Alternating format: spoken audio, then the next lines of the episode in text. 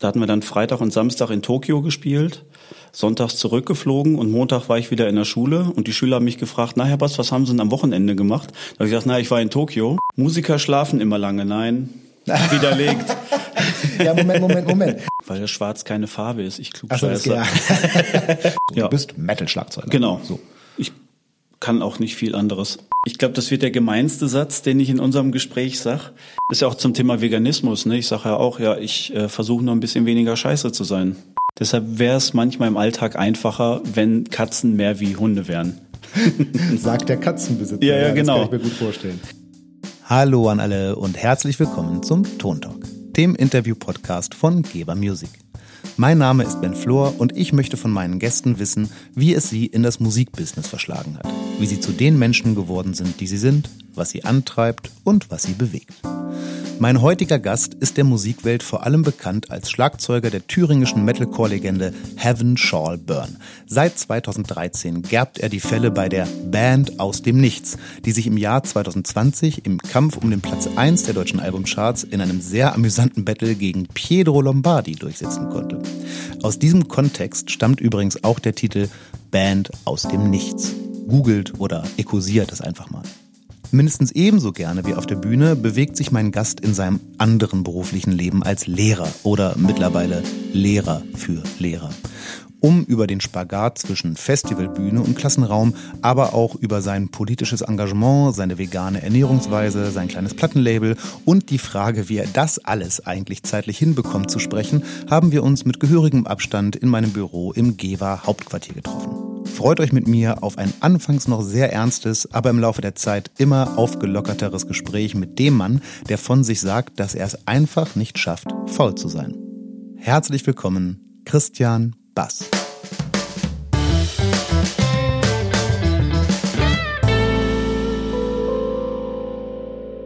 Hallo zusammen und hallo an die Hörer draußen. Äh, vielleicht einmal vorab, ich weiß nicht, ob du es noch weißt, aber wir sind uns schon einmal begegnet. Ich bin mir nicht hundertprozentig sicher, es mag auf der Spielwarenmesse in Nürnberg gewesen Genau, sein. 2018. Mhm, genau. Und ähm, ich möchte vielleicht einmal kurz spiegeln. Mein damaliger Eindruck, also zu der Situation, du kamst zu uns an den Stand, weil wir als Geber da vertreten waren und wir schon viel miteinander zu tun hatten. Äh, und mein Eindruck war, da kommt ein sortierter, ruhiger, schon fast ein bisschen spießiger äh, Typ im Sakko, mit dem ich mich sehr nett unterhalten konnte. Und ehrlich gesagt konnte ich diesen Eindruck erstmal überhaupt nicht mit dem Drama von Heaven Shall Burn zusammenbringen. Und äh, als ich mich jetzt ein bisschen näher mit dir beschäftigt habe, ist dieser, wie soll ich sagen, zweigeteilter Eindruck immer hat sich immer mehr verfestigt. Also auf der einen Seite habe ich diesen pflichtbewussten Lehrer gesehen, der irgendwie seinen Job macht und auch gerne macht und auch wirklich, ja, wie soll ich sagen, wirkt wie ein Lehrer äh, im besten Sinne. Auf der anderen Seite habe ich diesen energiegeladenen Drama gesehen, der äh, Blut und Wasser schwitzend auf der Bühne äh, rockt, nicht nur mit Heaven Shall Burn, aber mit jeder Menge Ja. Metal und äh, Hardcore-Bands. Äh, das, das trifft sich sogar dann optisch, weil man sieht dich häufiger mal, jetzt gerade eben sitzt du mir gegenüber, in einem äh, äh, T-Shirt oder in einem Sweatshirt der Hardcore Help Foundation, da kommen wir bestimmt auch nochmal drauf. Aber häufig sieht man dich auch in Sakko und Leinenhose oder so. Ähm, Darunter habe ich aber gesehen, äh, auf diversen Bildern existiert zum Beispiel auch äh, noch eine Bekleidung der ganz anderen Art, nämlich ein Ganzkörpertattoo, das sich äh, abgesehen von allem, was man jetzt gerade sieht, also Arme und Gesicht, über deinen ganzen Körper erstreckt. Also es gibt, ich hatte so einen Eindruck von diesen zwei Chrises. Ähm, gibt es das, so eine Art Zweiteilung zwischen deinem, ich sag mal, Bürojob und dir als Rockdrama? Empfindest du das so? Oder ist es immer alles einfach Chris Bass? Das gehört irgendwie zusammen, aber ich habe ja auch nicht ohne Grund das Zitat äh, aus Faust 1, zwei Seelen wohnen acht in meiner Brust, die eine will sich von der anderen trennen, also dass man dann halt sagt, äh, es gibt zwei Persönlichkeiten in einer, die sich aber gut ergänzen im Endeffekt, aber manchmal auch voneinander trennen müssen, damit die andere existieren kann. Ja. Also ich habe da immer äh, so diesen Vergleich, dass ich ähm, ach, Vergleich war jetzt das falsche Wort, aber diesen dieses Beispiel, wenn ich jetzt nur Musiker wäre zum Beispiel und sage, ich müsste jetzt 24 Stunden am Tag so energiegeladen sein, wie du mich gerade beschrieben hast, dann ähm, wäre ich ja in dieser einen Blase komplett gefangen. So kann ich halt ab und zu mal einen Schritt zurücktreten und gucken, wie die Person, die ich in diesem Modus bin, auch wirkt, sage ich jetzt mal. Also immer so eine Selbstreflexion in beide Richtungen machen und mich nicht in dieser einen Situation verlieren. Also würdest du sagen. Also positiv formuliert, sage ja. ich jetzt mal. Also jetzt nicht, dass man sagt, oh, da ist irgendwie eine Art von Schizophrenie oder so vorhanden, genau, sondern eher. Dieses, dieses Zweigeteilte wird ja häufig eher negativ ja, konnotiert, aber bei dir klingt das eher wie ein Team, das sich genau. in deinem Innern sozusagen ergänzt. Obwohl das auch schon ein bisschen verrückt klingt, wenn man das jetzt so auseinander nimmt. Aber ich sehe es eher positiv, wie gesagt, dass man immer mal gucken kann, gucken kann, wie verhalte ich mich denn in welcher Situation und passt das überhaupt zu mir als Person? Und wenn du zwischen diesen beiden Teamkameraden mhm. sozusagen wechselst, also wenn du aus dem also nicht, nicht mehr Klassenraum mittlerweile, aus dem Büro oder wie auch immer dann in den Tourbus einsteigst, also quasi das Sakko ausziehst, die Kutte anziehst und so, oder, oder umgekehrt, mhm. wenn du vor, ähm, keine Ahnung, 5000 Menschen äh, eine äh, Metal-Show mhm. Donnerst und am Montag dann wieder ruhig im Büro sitzt, ist das ein Wechsel, der dir schwerfällt oder fließt es einfach? Nee, das ist genau das, was mir gut tut. Also auch wenn es stressig klingt und manchmal auch stressig ist, merke ich, mir tut es gut, diesen Wechsel zu haben und ähm, ja viel zu sehen, viel mitzubekommen auch. Ich kann mich dann noch an eine Schulsituation erinnern. Da sind wir donnerstags nach Japan geflogen. Da hatte ich, da hatten wir dann Freitag und Samstag in Tokio gespielt sonntags zurückgeflogen und Montag war ich wieder in der Schule und die Schüler haben mich gefragt, na Herr Bass, was haben Sie denn am Wochenende gemacht? Da habe ich gesagt, na, ich war in Tokio. Und so, äh, natürlich waren sie in Tokio. Ich ja doch tatsächlich. Und äh, das sind dann halt so Momente, wo ich dann denke, okay, das ist schon, das ist schon ganz cool, dass man das machen kann. Also dass es beide Varianten da auch gibt und äh, man sich dann nicht irgendwie komplett, komplett irgendwie verliert. Es gibt dieses häufig beschriebene Tourloch, also genau, mhm. man war in Japan, hat gespielt, ja. kommt wieder und ist Montag alleine in der Wohnung, ist gerade nichts zu tun. Würdest du sagen, dass äh, dir das dadurch entgeht? Also nicht entgeht im besten Sinne, also dass du dem entkommst dadurch? Na, wir sind ja keine Fulltime-Band. Ähm, wir haben da ja immer so bestimmte Zeitfenster, in denen wir Konzerte spielen, Touren spielen und der Abstand zur Musik ähm, was jetzt so eine Größe mit Konzerten angeht und so weiter, der ist ja schon da. Also da haben wir ja genug Zeit, um immer mal wieder in so ein Tourloch zu fallen, wie du es gerade genannt hast. Der Alltag fängt es aber immer auf, dass man jetzt nicht irgendwie das Gefühl hat, es ist gerade bedeutungslos oder es ist gerade komplett sinnfrei alles, sondern man hatte ja die andere Aufgabe, die auch eine Relevanz für einen hat und äh, bewegt sich halt genau zwischen diesen beiden Welten sozusagen. Ja. Ich finde diese beiden Welten unglaublich spannend und möchte später noch mhm. ganz viel darüber sprechen, aber lass uns vielleicht einmal ganz kurz, ähm, ganz klassisch zu Beginn des Interviews, mal kurz in deine Geschichte gehen. Du bist äh, 1977 geboren, bist, ich weiß nicht genau, wann du Geburtstag hast, aber dementsprechend vermutlich 43 Jahre mhm. alt. Äh, und zwar in Dienstlagen im Ruhrpott. Ja. Ähm, du hast einen älteren Bruder, der ebenfalls Schlagzeuger ist, ja, was genau. ja auch nicht ganz mhm. unwesentlich für deinen Werdegang war.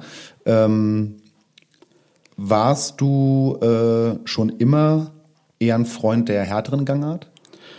Auch ähm, damals schon? ich sag mal so, unser Vater hat's in die Wege geleitet. Ja, ja, weil da lief halt immer Black Sabbath, Motorhead. Äh, Rammstein hat er tatsächlich dann irgendwann auch für sich entdeckt. Dann auch Sachen wie Dire Straits oder Westernhagen oder so. Ähm, und es lief im Auto, wenn wir irgendwo hingefahren sind, lief eigentlich immer Musik. So und immer ähm, schon mit Anekdoten zu Ozzy Osbourne, Westernhagen und so weiter. Also mein Vater selbst macht keine Musik, hat auch nie ein Instrument gespielt, aber hat halt immer viel Musik gehört. Also war jetzt der der der Weg äh, zur Musik der etwas härteren Gangart jetzt keine kein Zufall, äh, kein Zufall, aber vor allen Dingen auch keine jetzt irgendwie Rebellion oder so. Nee, tatsächlich nicht. Ähm, ich glaube, die Phase habe ich auf eine andere Art und Weise ausgespielt, aber nicht über die Musik. Warst du ein rebellischer Typ mal? Was soll ich sagen? Wenn ich jetzt sage, natürlich war ich mal rebellisch. Äh, ich glaube, jeder, der durch die Pubertät musste, hatte auch mal ein paar rebellische Tage. Ich weiß, dass ich äh, aufgrund meiner Schulkarriere auch äh, belegen kann, dass ich eine rebellische Phase hatte. Okay, die sah wie aus? Na, ich sag mal so, ich war länger in der Schule, als ich musste.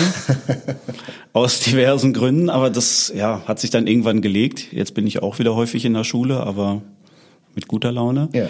Äh, aber anderes Thema. Ähm, also über die Musik gab es keine Re Rebellion. Das ist eher ähm, so eine Art Ventil gefunden, so mit Freunden zusammen was zu machen. Also ich bin auch drauf gekommen, du hattest es äh, im Intro auch kurz angesprochen Äh, mein Bruder spielt ja auch Schlagzeug und ähm, wir hatten es halt im Keller stehen.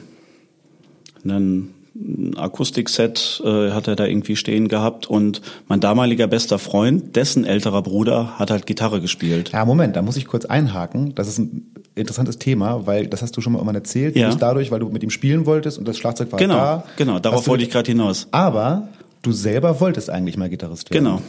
Und hast es dann, Sieht halt cooler aus auf der Bühne, dachte ich damals. da dachtest du damals, aber Genau. das ist ja absolut falsch. Ähm, Ja. aber äh, also als ich davon gelesen oder gehört habe, Ja. wie das passiert ist, also nochmal zusammengefasst, du wolltest eigentlich Gitarrist werden Mhm. und hast, naja, dich auch daran versucht, auch viel Luftgitarre gespielt. Mhm. Luftgitarre gespielt, genau. Gott, das habe ich auch gemacht. Ich wurde dabei auch mal erwischt, ich glaube du auch. ne? Ja, ja, genau. Mein Vater hat mal durchs Fenster geguckt, als ich da im Zimmer rumgesprungen bin zur äh, Metallica One Maxi. Großartig. Aber ähm, Auch dieser Moment, wo man dann erwischt wird und denkt, ich verstecke mich jetzt, aber das Verstecken bringt ja gar nichts, weil man ja schon erwischt worden ist. Egal. Absolut. absolut. Furchtbar, äh, prägend Mhm. vielleicht manchmal, aber na gut. ähm, aber ähm, was mir aufgefallen ist, äh, also du wolltest erst Gitarrist Mhm. werden, es kam dein bester Kumpel, der auch schon, glaube ich, ganz gut Gitarre spielen konnte. Und also auf jeden Fall konnte er Gitarre spielen. Der hatte eine Gitarre auf jeden Fall. Genau, Das von seinem älteren Bruder, Punkt. so wie ich ein Schlagzeug von meinem älteren Bruder hatte. Ah, guck, siehst du, ich bin geschwisterlos aufgewachsen, Mhm. da ist mir einiges entgangen scheinbar. Ähm, aber ich habe dabei gedacht, du hast deswegen dann angefangen, also einfach aus der Not heraus, du wolltest mit ihm Musik machen, Schlagzeug war da, also hast du Schlagzeug gespielt. Äh, und das ist auch was, was ich finde, nach meinem Eindruck, was sich so ein bisschen durch deine durch dein Leben, durch deine Karriere zieht. Mein Eindruck war, und ich würde dich gerne fragen, ob du das bestätigen kannst, äh, dass es jetzt weniger die direkte erste Faszination für das Instrument selber war, sondern mehr der Wunsch nach dem Musikmachen mit anderen Leuten, der dich dann ans Schlagzeug gebracht hat. Kannst du das Mhm. Tatsächlich, ja, auf jeden Fall. Also mit Leuten zusammen was zu machen, was zu schaffen. So. Das klingt jetzt sehr romantisch, aber ähm, ist es vielleicht im Ansatz auch, aber jetzt nicht darum zu sagen, ich bin jetzt Solomusiker und ich muss mein Ding machen, sondern eher so mit Leuten zusammen was schaffen, unterwegs sein und Zeit zu verbringen. Du hast dir das Schlagzeugspielen dann autodidaktisch beigebracht. Äh, wurde das in irgendeiner Form zu Hause unterstützt? Also jetzt mal abgesehen davon, dass dein Bruder dich hat Schlagzeug spielen lassen, aber äh, Er hat mir so ein paar erste Schritte gezeigt, aber ja, so wie Geschwister untereinander auch mal sind, versteht man sich ja auch nicht immer blendend. Also das waren so ein paar erste erste Steps, würde ich jetzt mal sagen, aber äh, nee, sonst einfach Danzig Mother nachgespielt und äh, irgendwelche Ramones-Songs und da dann irgendwie gelandet. Ähm, wie findet dein Bruder, was du jetzt machst, musikalisch? Das ist eine gute Frage. Wie er es musikalisch findet, weiß ich ehrlich gesagt gar nicht. Also er hört's nicht. Mein Bruder kommt so aus der Prog-Rock-Ecke, würde ich mal sagen. Also so Dream wie Theater und Co. Marillion, so diese, diese Ecke. Ja. Äh, wie heißt dein Bruder? Thomas. Lieber Thomas, bitte beantworte diese Frage in den Kommentaren. Wir sind alle unglaublich gespannt. Wie findest du Heaven Shall Burn und die anderen Projekte von Chris? Das interessiert ihn selbst. Mein Bruder ist übrigens, jetzt kann ich nämlich da auch mal eine Lanze brechen, schuld daran, dass die Musik sich äh, ins weitere Extreme äh, begeben hat, weil ich hatte nämlich immer mit Maiden, Metallica und so angefangen, so wie die meisten. Ähm, und dann hat mein Bruder mir irgendwann, ich glaube zu meinem, boah, wann war es das, 12. Geburtstag, 13. Geburtstag, äh, die Napalm Death Peel Sessions CD geschenkt. Und ich habe überhaupt nicht verstanden, was da los war, weil ich halt ne, so bandorientiert äh, Musik gehört habe, sage ich mal Maiden dann natürlich, ne, Bruce Dickinson, wie er da irgendwie äh, rumspringt. Und äh, Napalm Death war auf einmal nur noch extrem. Aber er war halt dran schuld, dass ich dann mich damit auch auseinandergesetzt habe. Ich glaube, das war ganz unbewusst. Ich glaube, der ist einfach in den Plattenladen gegangen und hat da irgendwie im Metal-Bereich was gekauft von einer Band, die gerade irgendwie angesagt ist. Also ich will ihm da jetzt auch nichts Falsches unterstellen. Ähm, aber ich glaube, das war jetzt nicht so bewusst. Ich schenke ihm jetzt die extremste CD, die ich irgendwie finden kann. Aber Hat er geschafft in dem ja, Moment. genau. auf jeden Und auch eine meiner Lieblingsbands geschaffen, sozusagen. Ach, krass. Die dann daraus gekommen sind. So kann so eine kleine Geste Ja, ja. am Ende Also- so eine Auswirkung haben. Wahnsinn. Ähm, du warst, als das passiert ist, mit dem, der Kumpel kommt rüber, warst du so 10, 11 Jahre alt. genau. Ähm, und dann ging's echt flott. Ne? Ich meine, du hattest dann mit 15 deinen ersten richtigen Gig, mit 18 den ersten richtigen, also richtig, richtigen Plattenvertrag mit einem Drum und Dran, damals mit der Band Night in Mhm. Ja, Gales. genau. Und dann ging es tatsächlich immer so weiter. Also du hattest wirklich, wirklich viele Bands. Äh, du hast angefangen als Session-Drummer zu mhm. arbeiten, auch wenn ich es richtig verstanden habe, immer so in diesem musikalischen Hat Bereich. Hat sich so ergeben einfach. Also die Anfragen kamen halt meist von den Leuten, die man eh auf Festivals getroffen hat ja, und so klar, weiter. Klar, dass dann nicht jemand kommt und sagt, ich habe dich gerade spielen sehen, magst du mal meine Jazzplatte eintrommeln? Ja, genau. Ist naheliegend. Ähm, aber ich habe also du hast wirklich viel gemacht, du hast mit vielen Leuten gespielt und ich habe mal, ähm, und wir wissen jetzt schon, dass du einfach wahnsinnig gerne mit Menschen ja. Musik machst. Ich habe aber mal aus der anderen Perspektive drüber nachgedacht, äh, es muss ja auch was geben, was diese vielen Menschen immer wieder davon überzeugt, mit dir Musik machen zu wollen. Was würdest du sagen, was das ist? Das verleitet jetzt natürlich ins Selbst, ins Selbstlob, ins Eigenlob. Ist ne? absolut also, erlaubt. Ähm, das Thema kam letztens irgendwann mal auf und ich habe es auch aus der HSB-Riege mal so erzählt bekommen. Von daher ist es so eine Mischung, bisschen Eigenlob, aber auch von außen, ähm, dass ich, wie soll ich sagen, ähm, mich gut einglieder auf die eine Art und Weise und äh, halt nicht dieser Solomusiker sein möchte, was andere vielleicht äh, ja dann irgendwie ausspielen sozusagen. Also weil dieses Bandorientierte dann im Vordergrund steht. Was braucht die Band, um so zu klingen, wie sie klingen möchte? Mit meinen Möglichkeiten, die sind ja auch limitiert, aber halt mit meinen Möglichkeiten, das dann zu unterstützen und nicht zu sagen, ich brauche jetzt aber noch 20 Minuten Schlagzeug-Solo und ähm, in der Ankündigung zur Platte muss ich vorne auf den Fotos sein und das muss nochmal dick und doppelt unterstrichen werden, dass ich dabei bin, sondern eher so steht mit drin und dass das halt auch recht angenehm ist für Leute, dass man da halt äh, einfach mitmacht, auch equipmenttechnisch, dass man dann halt sagt, okay, es muss jetzt nicht immer genau dieses Setup sein, sondern wenn es mal anders ist, ist es auch mal anders. So. Ja, also so eine Art der so fehlende Hybris, das habe ich bei dir, also nach meinem Empfinden schon häufig festgestellt. Ähm, Rossi Rosberg hat mal in einem der letzten, in einer der letzten Podcast-Folgen gesagt, äh, seiner Meinung nach findet man unter Schlagzeugern, also Schlagzeuger sind die mit dem äh, geringsten Ego-Problem sozusagen. Würdest du das mit Bezug auf dich dann an der Stelle so mitnehmen? ohne jetzt andere. Ja, ohne ja andere ich, ich überlege gerade, also die Zuhörer können es gerade nicht sehen, aber ich gucke gerade irgendwie an die Decke, weil mir auch äh, Geschichten von Schlagzeugern einfallen, die genau das Gegenteil widerspiegeln. Ich auf meine mich, Person, ja, auf meine Person äh, gemünzt, würde ich das doch schon ja. äh, so so unterschreiben. Also das merkt man auch, äh, wir haben ja so ein kleines Grüppchen in Berlin, mit dem wir uns da ab und zu treffen und das ist ja alles sehr äh, sehr unegoistisch, sage ich mal, egal in ich welcher. Ich habe das Grüppchen mal gesehen, da ist Rossi auch dabei, hm, genau. da ist Specki von äh, In Extremo mit dabei. Ja, genau, Felix Lehrmann ist ab und Felix zu dabei. Lehrmann, ich glaube Christoph Schneider war auch mal. Ansgar. Von Bosshaus, von Bosshaus hm, genau. genau. Äh, ja, ich habe da mal Fotos von gesehen und mir wurde auch davon erzählt und da habe ich auch gedacht, das war bestimmt ein total netter Abend. Das sind ja alles Genau, das sind halt immer Leute. verschiedene Abende.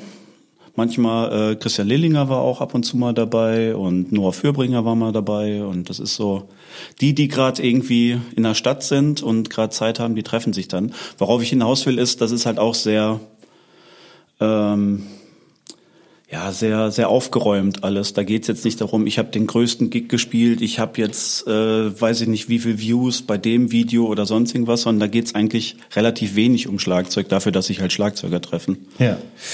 Mhm. Ja, also bei solchen Themen fallen mir einfach immer nur permanent Klischees ein. Wir sprechen nachher auch nochmal mhm. über Musikerklischees, aber also um jetzt, und ich möchte hier kurz disclaimen, dass das nicht meine Meinung widerspiegelt, sondern ich ja. lediglich Klischees wiedergebe, aber wenn man sich ein ähnliches Treffen unter der Vorhaltung von Klischees unter Gitarristen beispielsweise vorstellt, hat man das Gefühl, die zeigen sich die ganze Zeit nur die neuesten Skalen, mhm. Drama quatschen drüber, dass man ja die Snare des anderen so geil findet. Also so ein bisschen im anderen Spiel. Wie gesagt, ja ist genau. ein hoffentlich, hoffentlich ein starkes Klischee, aber äh, der Eindruck entsteht zumindest. Ähm, du bist dann äh, relativ schnell, also wie gesagt mit 18 erster Plattenvertrag, mhm. also du bist auch relativ schnell in den sehr professionellen Bereich ja. gekommen. Tour ähm, gewesen und so weiter. Genau, Touren, früh. mehrere Platten, also auch wirklich bei, ich glaube, das erste Label war Nuclear Blast. Mhm, genau. Ähm, was stand da für dich im Vordergrund? Also wie rum ging's? War es so, ähm, so, ich werde jetzt Profi, weil ich will ganz viel spielen? Oder war es mehr so ein automatischer Mechanismus andersrum? Ich spiele ganz viel und deswegen werde ich, also passiert so, dass ich Profi werde? Puh, ähm, also der erste Plattenvertrag ist ja durch Glück entstanden, sag ich mal. Also wir hatten mit Nightingales ja das Demo aufgenommen und äh, das ging ziemlich durch die Decke. Also so, dass wir 6000 äh, Demo-CDs im Endeffekt davon gemacht haben. Alles selbst, alles im Eigenvertrieb. Alles im Eigenvertrieb mhm. und so weiter, getauscht und ja, wie es da halt da so war. Selbst im Copyshop Flyer kopiert und so. 6000 CDs klingt jetzt vielleicht bei heutigen Klickzahlen nicht so viel, aber ich selber habe in mehreren Bands mhm. gespielt, die mal so 500er, 1000er Pressungen ihrer CD gemacht haben, von genau. denen wir alle immer noch hunderte im Schrank liegen haben. Also genau, so geht's nämlich den meisten. Ja dass man dann äh, überambitioniert sagt, ich, wir machen einfach mal 1000, weil da ist der Stückpreis billiger. Aber äh, wenn von den 1000 noch 900 da liegen, ist es halt egal. Egal. Also darauf wollte ich jetzt, äh, darauf wollte ich jetzt nicht rumreiten, aber ähm, ja, wir waren uns halt ziemlich einig, dass wir das probieren wollen mit der Musik. War ja auch noch Mitte der 90er, da war es ja auch mit Plattendeals noch ein bisschen anders bestellt als heute. Und ähm, ja, Nuclear Blast hat dann ziemlich zeitig auch gesagt, wir müssen jetzt äh, mal gucken, mit wem ihr auf Tour geht. Wir haben gesagt, wir wollen auch unbedingt auf Tour da auch wieder die Brücke geschlagen zu meiner schulischen Laufbahn. Da hatte ich damals ein berufliches Gymnasium gemacht. Da war Freitag und Samstag immer Schule. Freitag und Samstag sind natürlich auch Konzerte. Sprich, wie oft war ich in der Schule? So gut wie nie. Ähm, und haben dann ziemlich viel getourt und natürlich auch probiert, ne, dass man jetzt sagt, das machen wir professionell. Nach ein paar Jahren ist aufgefallen, klappt nicht in dem Rahmen, wie wir uns das vorstellen. Und da muss halt ein Plan B her. Und der Plan B war dann, dass man äh, dass ich dann irgendwann auch ausgestiegen bin, weil dann die Spuren, in welche Richtung das gehen sollte, einfach nicht mehr so funktioniert haben. Ähm, das, was ich gerade meinte mit der Selbstreflexion, um auch mal ein bisschen selbstkritisch zu klingen, endlich mal, ähm, ist, dass äh, zu dieser Zeit, so mit 18, 19, 20, ich mich da schon in dieser Blase ein bisschen verloren habe. Also dass ich dachte, äh, das mit der Musik, das wird's jetzt und ich werde Profi-Schlagzeuger und das ist genau das, woraus mein Leben bestehen soll. Ähm, und mir da manche Sachen auch nicht gefallen haben, für die ich mich damals entschieden habe. Aus verschiedenen Bereichen. Jetzt im also, Nachhinein. Im Nachhinein, genau. Mhm. Wenn man da nochmal so drauf guckt und sagt, das war eigentlich eine Charaktereigenschaft, hätte sie dir auch sparen können. Ich so. glaube, das geht den meisten, wenn man hm. einigermaßen selbstkritisch ist, so. Die Frage ist ja, wo man dann hinterher abbiegt. Genau. So. Du bist dann nochmal abgebogen ja. und zwar relativ scharf. Du hast ähm, erstmal irgendwann eine Ausbildung zum Mediengestalter mhm. gemacht. Ähm, wie, also warum? War das so eine, ich muss mal was Richtiges lernen, Entscheidung oder hattest du ohnehin eine Affinität und hattest Bock, das zu lernen oder wie kam Eine Mischung aus beidem. Also ähm, das war irgendwie auch ein Unfall, weil ähm, ich habe irgendwann mal dieses berufliche Gymnasium war halt auch zum Thema Gestaltung. Und da habe ich ein Praktikum in der Werbeagentur in Essen gemacht. Also wir sind die ganze Zeit immer noch im Pott. Genau, wir bleiben erstmal im, im Ruhrgebiet bis 2008. Okay. Ähm, und äh, habe da ein Praktikum gemacht, da hatte ich irgendwie Spaß dran und habe dann aus diesem Praktikum überlegt, dann mache ich doch eine Ausbildung raus, weil irgendwie muss ich ja auch mal eine Ausbildung machen. Und bin dann ähm, da in der Ausbildung auch gelandet, also in einer, in einer anderen Agentur, aber im selben Bereich. Und ähm, ja, habe mich da so reingefuchst, sag ich mal. Also ich habe jetzt, was das Agenturleben angeht, auch immer gesagt, ich bin nicht derjenige, mit dem künstlerischen Ansatz in der Werbeagentur, sondern eher der Techniker. So, das passt ganz gut zu meinem Schlagzeugspiel, dass ich halt nicht sage, ich will mich jetzt bildlich irgendwie darstellen und was ausdrücken, sondern so, dass es halt technisch gut funktioniert. Ja. So, und da war ich dann halt irgendwie äh, so aufgestellt und bin dann irgendwann in einer Agentur gelandet, wo es überhaupt nicht mehr ging. Du hast auch mal erzählt, dass du irgendwann, das wiederum widerspricht an diesem technischen ein bisschen, wenn ich es richtig verstanden habe, irgendwann war dir das die 30. Äh, Standardbroschüre ja. gestalten und äh, dieselben Fotos freistellen und so. Das war Zwei Fotoshootings im Jahr. Dann der eine Center Manager will nicht die mit der etwas dunkleren Hautfarbe, sondern die blonde Dame, aber mit dem anderen Herren. Ist aber leider für eine Winteraktion. Für die Winteraktion müssen dann wieder die langen Ärmel ran retuschiert werden. Jetzt passt ihm aber nicht, wie der Arm äh, dargestellt ist. Sprich, wir müssen aus einem anderen Foto den Arm dran basteln, damit es irgendwie passt. Ähm, das kann man eine Zeit lang machen. Das wird aber auch echt anstrengend, wenn man dann halt auch so überlegt, was denn die Gründe dafür sind und wer überhaupt die Zielgruppe ist. Wie immer unterbreche ich das Gespräch kurz, um euch den Supporter der heutigen Folge vorzustellen und um euch ein exklusives Announcement zu machen. Also aufgepasst. Der Support für die heutige Folge kommt von der Firma Peiste aus der Schweiz, die für ihre hochwertigen Becken und Gongs bekannt ist. Der Traditionshersteller kann auf eine mehr als 100-jährige Geschichte zurückblicken und hat mit seinen Instrumenten schon Schlagzeuglegenden wie John Bonham von Led Zeppelin, Ian Pace von Deep Purple oder Stuart Copeland von The Police glücklich gemacht. Das Beckenprogramm von Peiste ist so breit gefächert, dass SchlagzeugerInnen aller Stilrichtungen, also von Jazz über Rock und Pop bis hin zu den Heavy-Hittern im Metal-Bereich, immer das richtige Becken finden. Nicht zuletzt deshalb zählt Peister auch heutzutage zu den mitführenden Beckenherstellern und zur meist recordeten, also im Studio benutzten Beckenmarke der Welt. Natürlich finden sich auch in Deutschland etliche Peiste-Fans, wie zum Beispiel Bela B. von den Ärzten, Vom Ritchie von den Toten Hosen oder das Arbeitstier Felix Lehrmann, der unter anderem für Hip-Hop-Acts wie Dendemann, aber auch für Sarah Connor spielt. Und, wie eingangs versprochen, das Announcement, hier erfahrt ihr es exklusiv als Erste, auch Chris Bass wechselt ab sofort zu Peiste Symbols. Tada! Draufgehauen, gegrinst und nein, mehr wird hier noch nicht verraten. Wie Chris Wechsel zu Peiste zustande kam, erfahrt ihr demnächst bei Geber Drums. Checkt einfach die Kanäle bei Insta oder Facebook. Ich packe sie euch sicherheitshalber zusammen mit dem Link zu Peiste in die Show Notes. So, jetzt reicht's aber zurück zu unserem Gast. Du hast dann irgendwann was gemacht, was du, finde ich, oft machst. Du hast dich nämlich okay. nicht der, deinem Schicksal ergeben sozusagen, ja. sondern du hast was geändert. Und ja. zwar hast du deinen äh, Job als Mediengestalter an den Nagel gehängt und hast einigermaßen spät. Ich darf mich da nicht so weit aus dem Fenster hängen, weil ich glaube, wir haben, was das angeht, ziemlich die gleiche Karriere gemacht. Du hast dann einigermaßen spät ein Abitur nachgeholt mhm, genau. und hast, tada, studiert. Ja. Und zwar abgefahrenerweise Lehramt. Ja.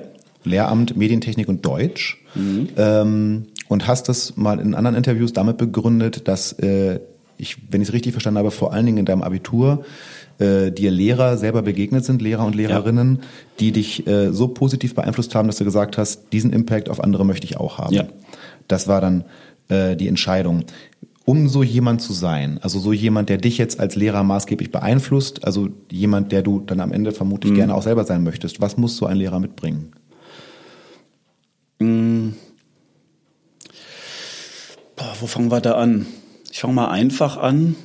Also eine ehrliche Offenheit den Personen, die gegenüber sitzen oder stehen, zu haben, ein Verständnis für den Alltag solcher Personen, also auch mal den Blick aus, aus der Schule rauszumachen, mal zu sagen, okay, ich weiß, in eurer familiären Konstellation gibt's dies und das, in eurer finanziellen Konstellation gibt's dies und das. Und dass man das halt auch mal mit einbezieht, trotzdem zielgerichtet Leute auch an die Hand nehmen kann Schüler, Schülerin an die Hand nehmen kann und ähm, so eine Zielsetzung dann auch vereinbart und langfristig unterstützt. Also jetzt nicht nur sagt, das ist der Schulstoff, den müsst ihr können und daraus bilden wir dann eine Note, sondern sagt, okay, die Note steht in unserem Schulsystem halt hinten an, aber der Weg dahin, der kann individuell nochmal besprochen werden und ausgerichtet werden, so dass man dann halt sich wirklich mit den, mit den Schülern und Schülerinnen auseinandersetzt. Und Themen, äh, so aufbereitet, dass man nicht Themen durchboxt, sondern halt auch sagt, äh, ein Thema ist manchmal ein bisschen trocken, ein bisschen schwierig. Ich überlege mir was, wie ich das Thema denn meiner Zielgruppe näher bringen kann. Mhm. Wenn du, das muss diesmal definitiv keine Selbstbeweihräucherung sein, mhm. du darfst auch gerne sehr kritisch sein, aber äh, was würdest du sagen, was deine Schüler in diesem Bezug, also du hattest ja bis letztes Jahr selber ja, noch Schüler, genau. ähm, was würdest du sagen, was die über dich zu dem Thema sagen würden? Ähm, tatsächlich dieses offene Ohr. Also, dass die persönliche Beziehung immer, immer recht gut war. Mhm. Was Natürlich gab es auch mal einzelne Ausnahmen, mit denen man dann halt nicht zurechtgekommen ist, aber das ist nun mal so, das ist ja überall so.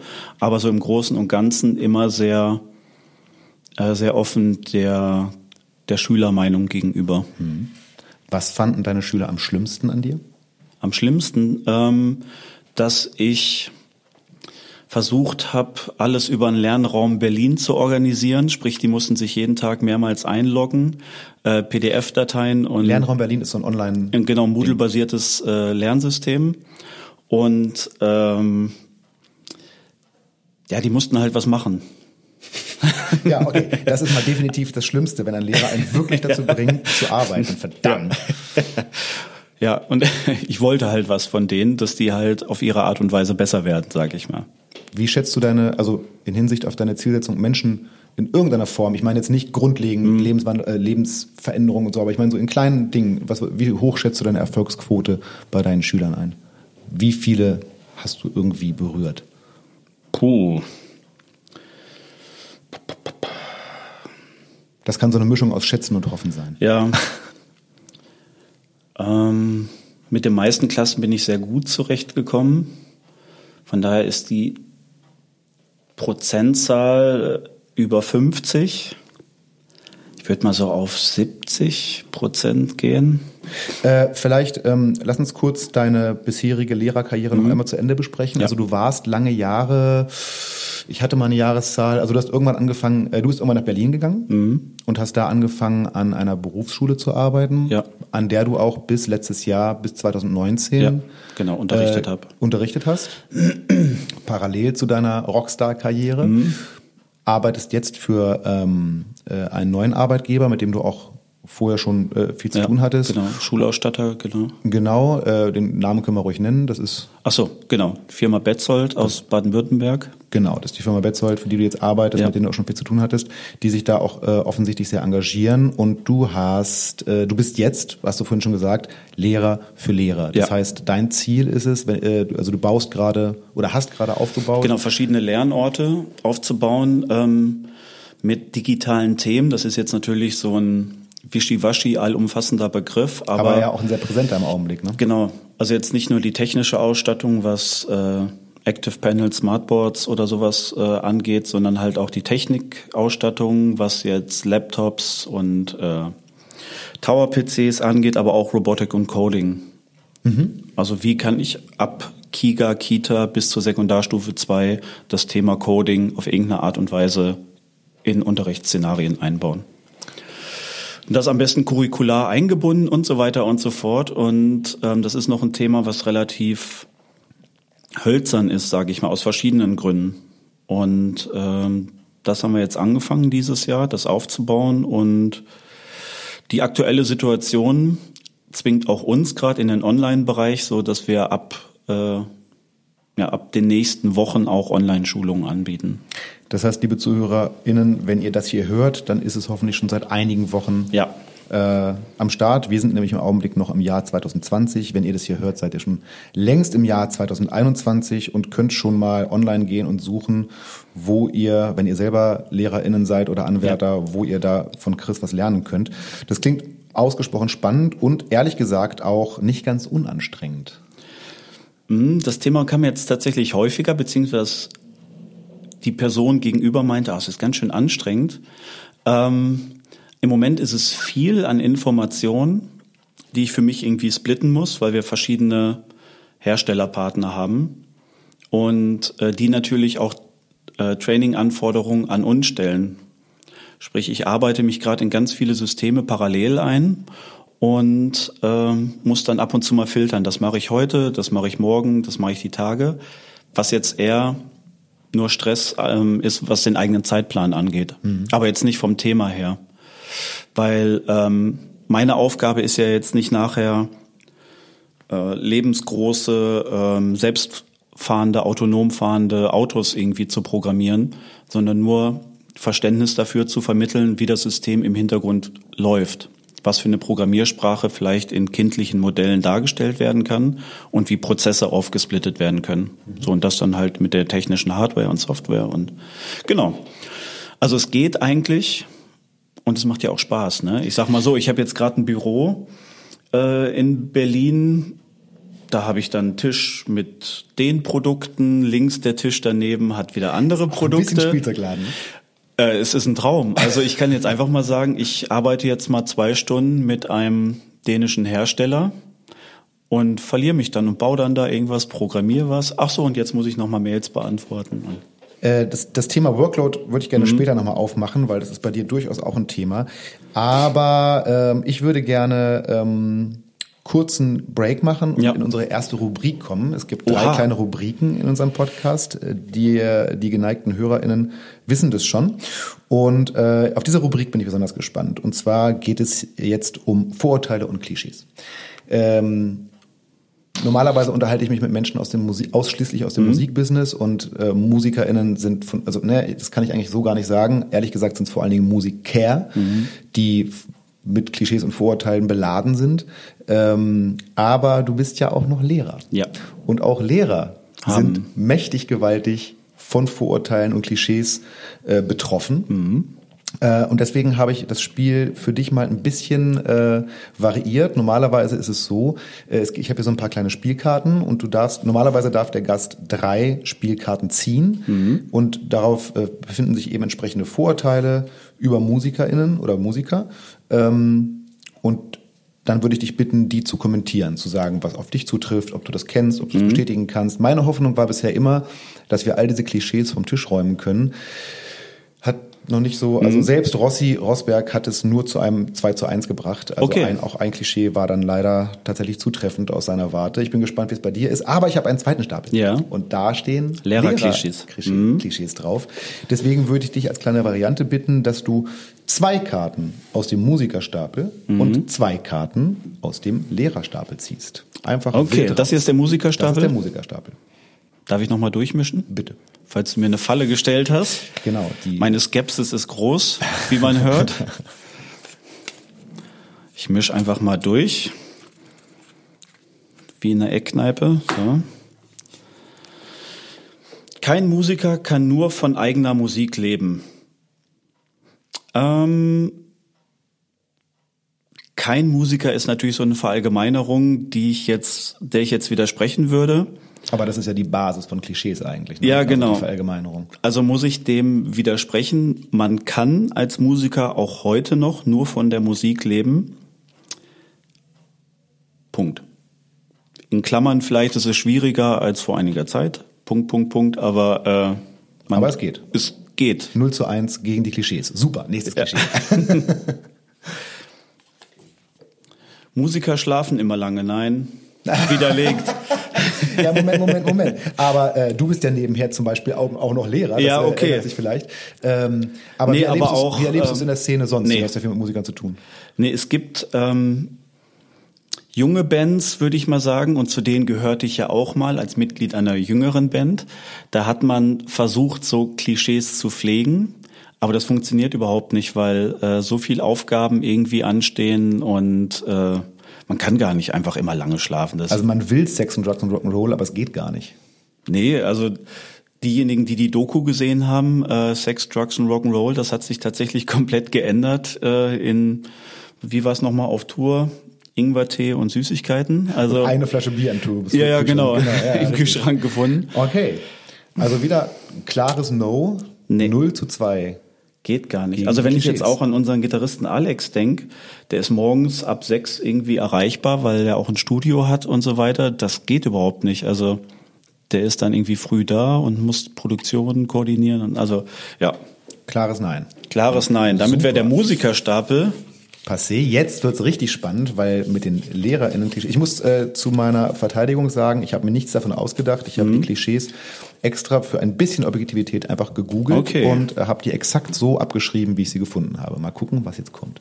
Okay. Lehrerinnen sind faule Säcke. Ferien, Halbtagsjob, nichts auszustehen. Das sind ja eigentlich zwei Klischees oder zwei ähm, Aussagen in einer. Sind faule Säcke? Nee, natürlich nicht. Weil ähm, diese Verallgemeinerung immer.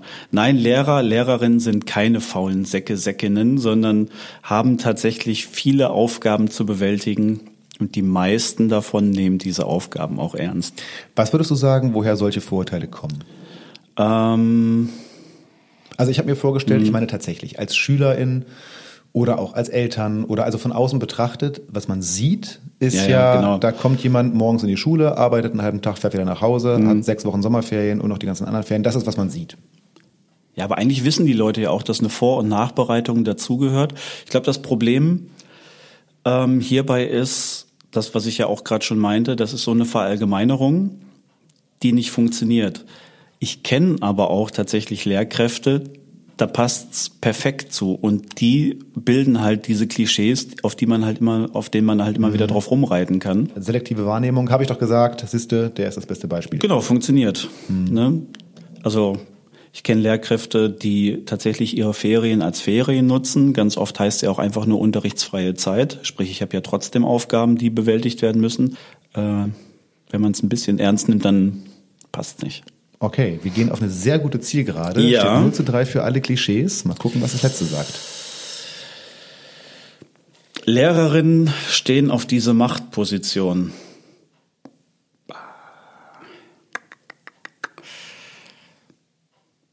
Hm. Also die Zuhörer können es gerade nicht sehen, aber ich kann mir ein Grinsen nicht verkneifen, weil ähm, ja drauf stehen auf diese Machtposition. Ich sag mal so, wenn es knifflig wird, dann nutzt man die natürlich auch ganz gern, dass man in dieser Position ist. Also man steht auch ein bisschen drauf. Punkt. der, das, also äh, müssen wir wohl der Fairness halber einen Punkt den Klischees geben? Ja, gerne. Stehen auf diese Machtposition. Also da fällt mir jetzt Nee, nee, lassen wir dabei. 1 zu 3. 1 zu 3, das ist ein, da besserer, ich mit. Das ist ein besserer Schnitt als Biden gegen Trump. Das können wir so wunderbar ja. nehmen. Cool. Dankeschön für die kurze Besprechung. Jetzt wissen wir ein bisschen besser, wie Musiker und Lehrer mit ihren Klischees umzugehen haben. Ähm, aber weil du auch gerade vom, also wir haben uns gerade viel über Workload mhm. unterhalten, mhm. wir haben uns darüber unterhalten, was Lehrer dann doch auszustehen ja. haben, aber eben auch Musiker.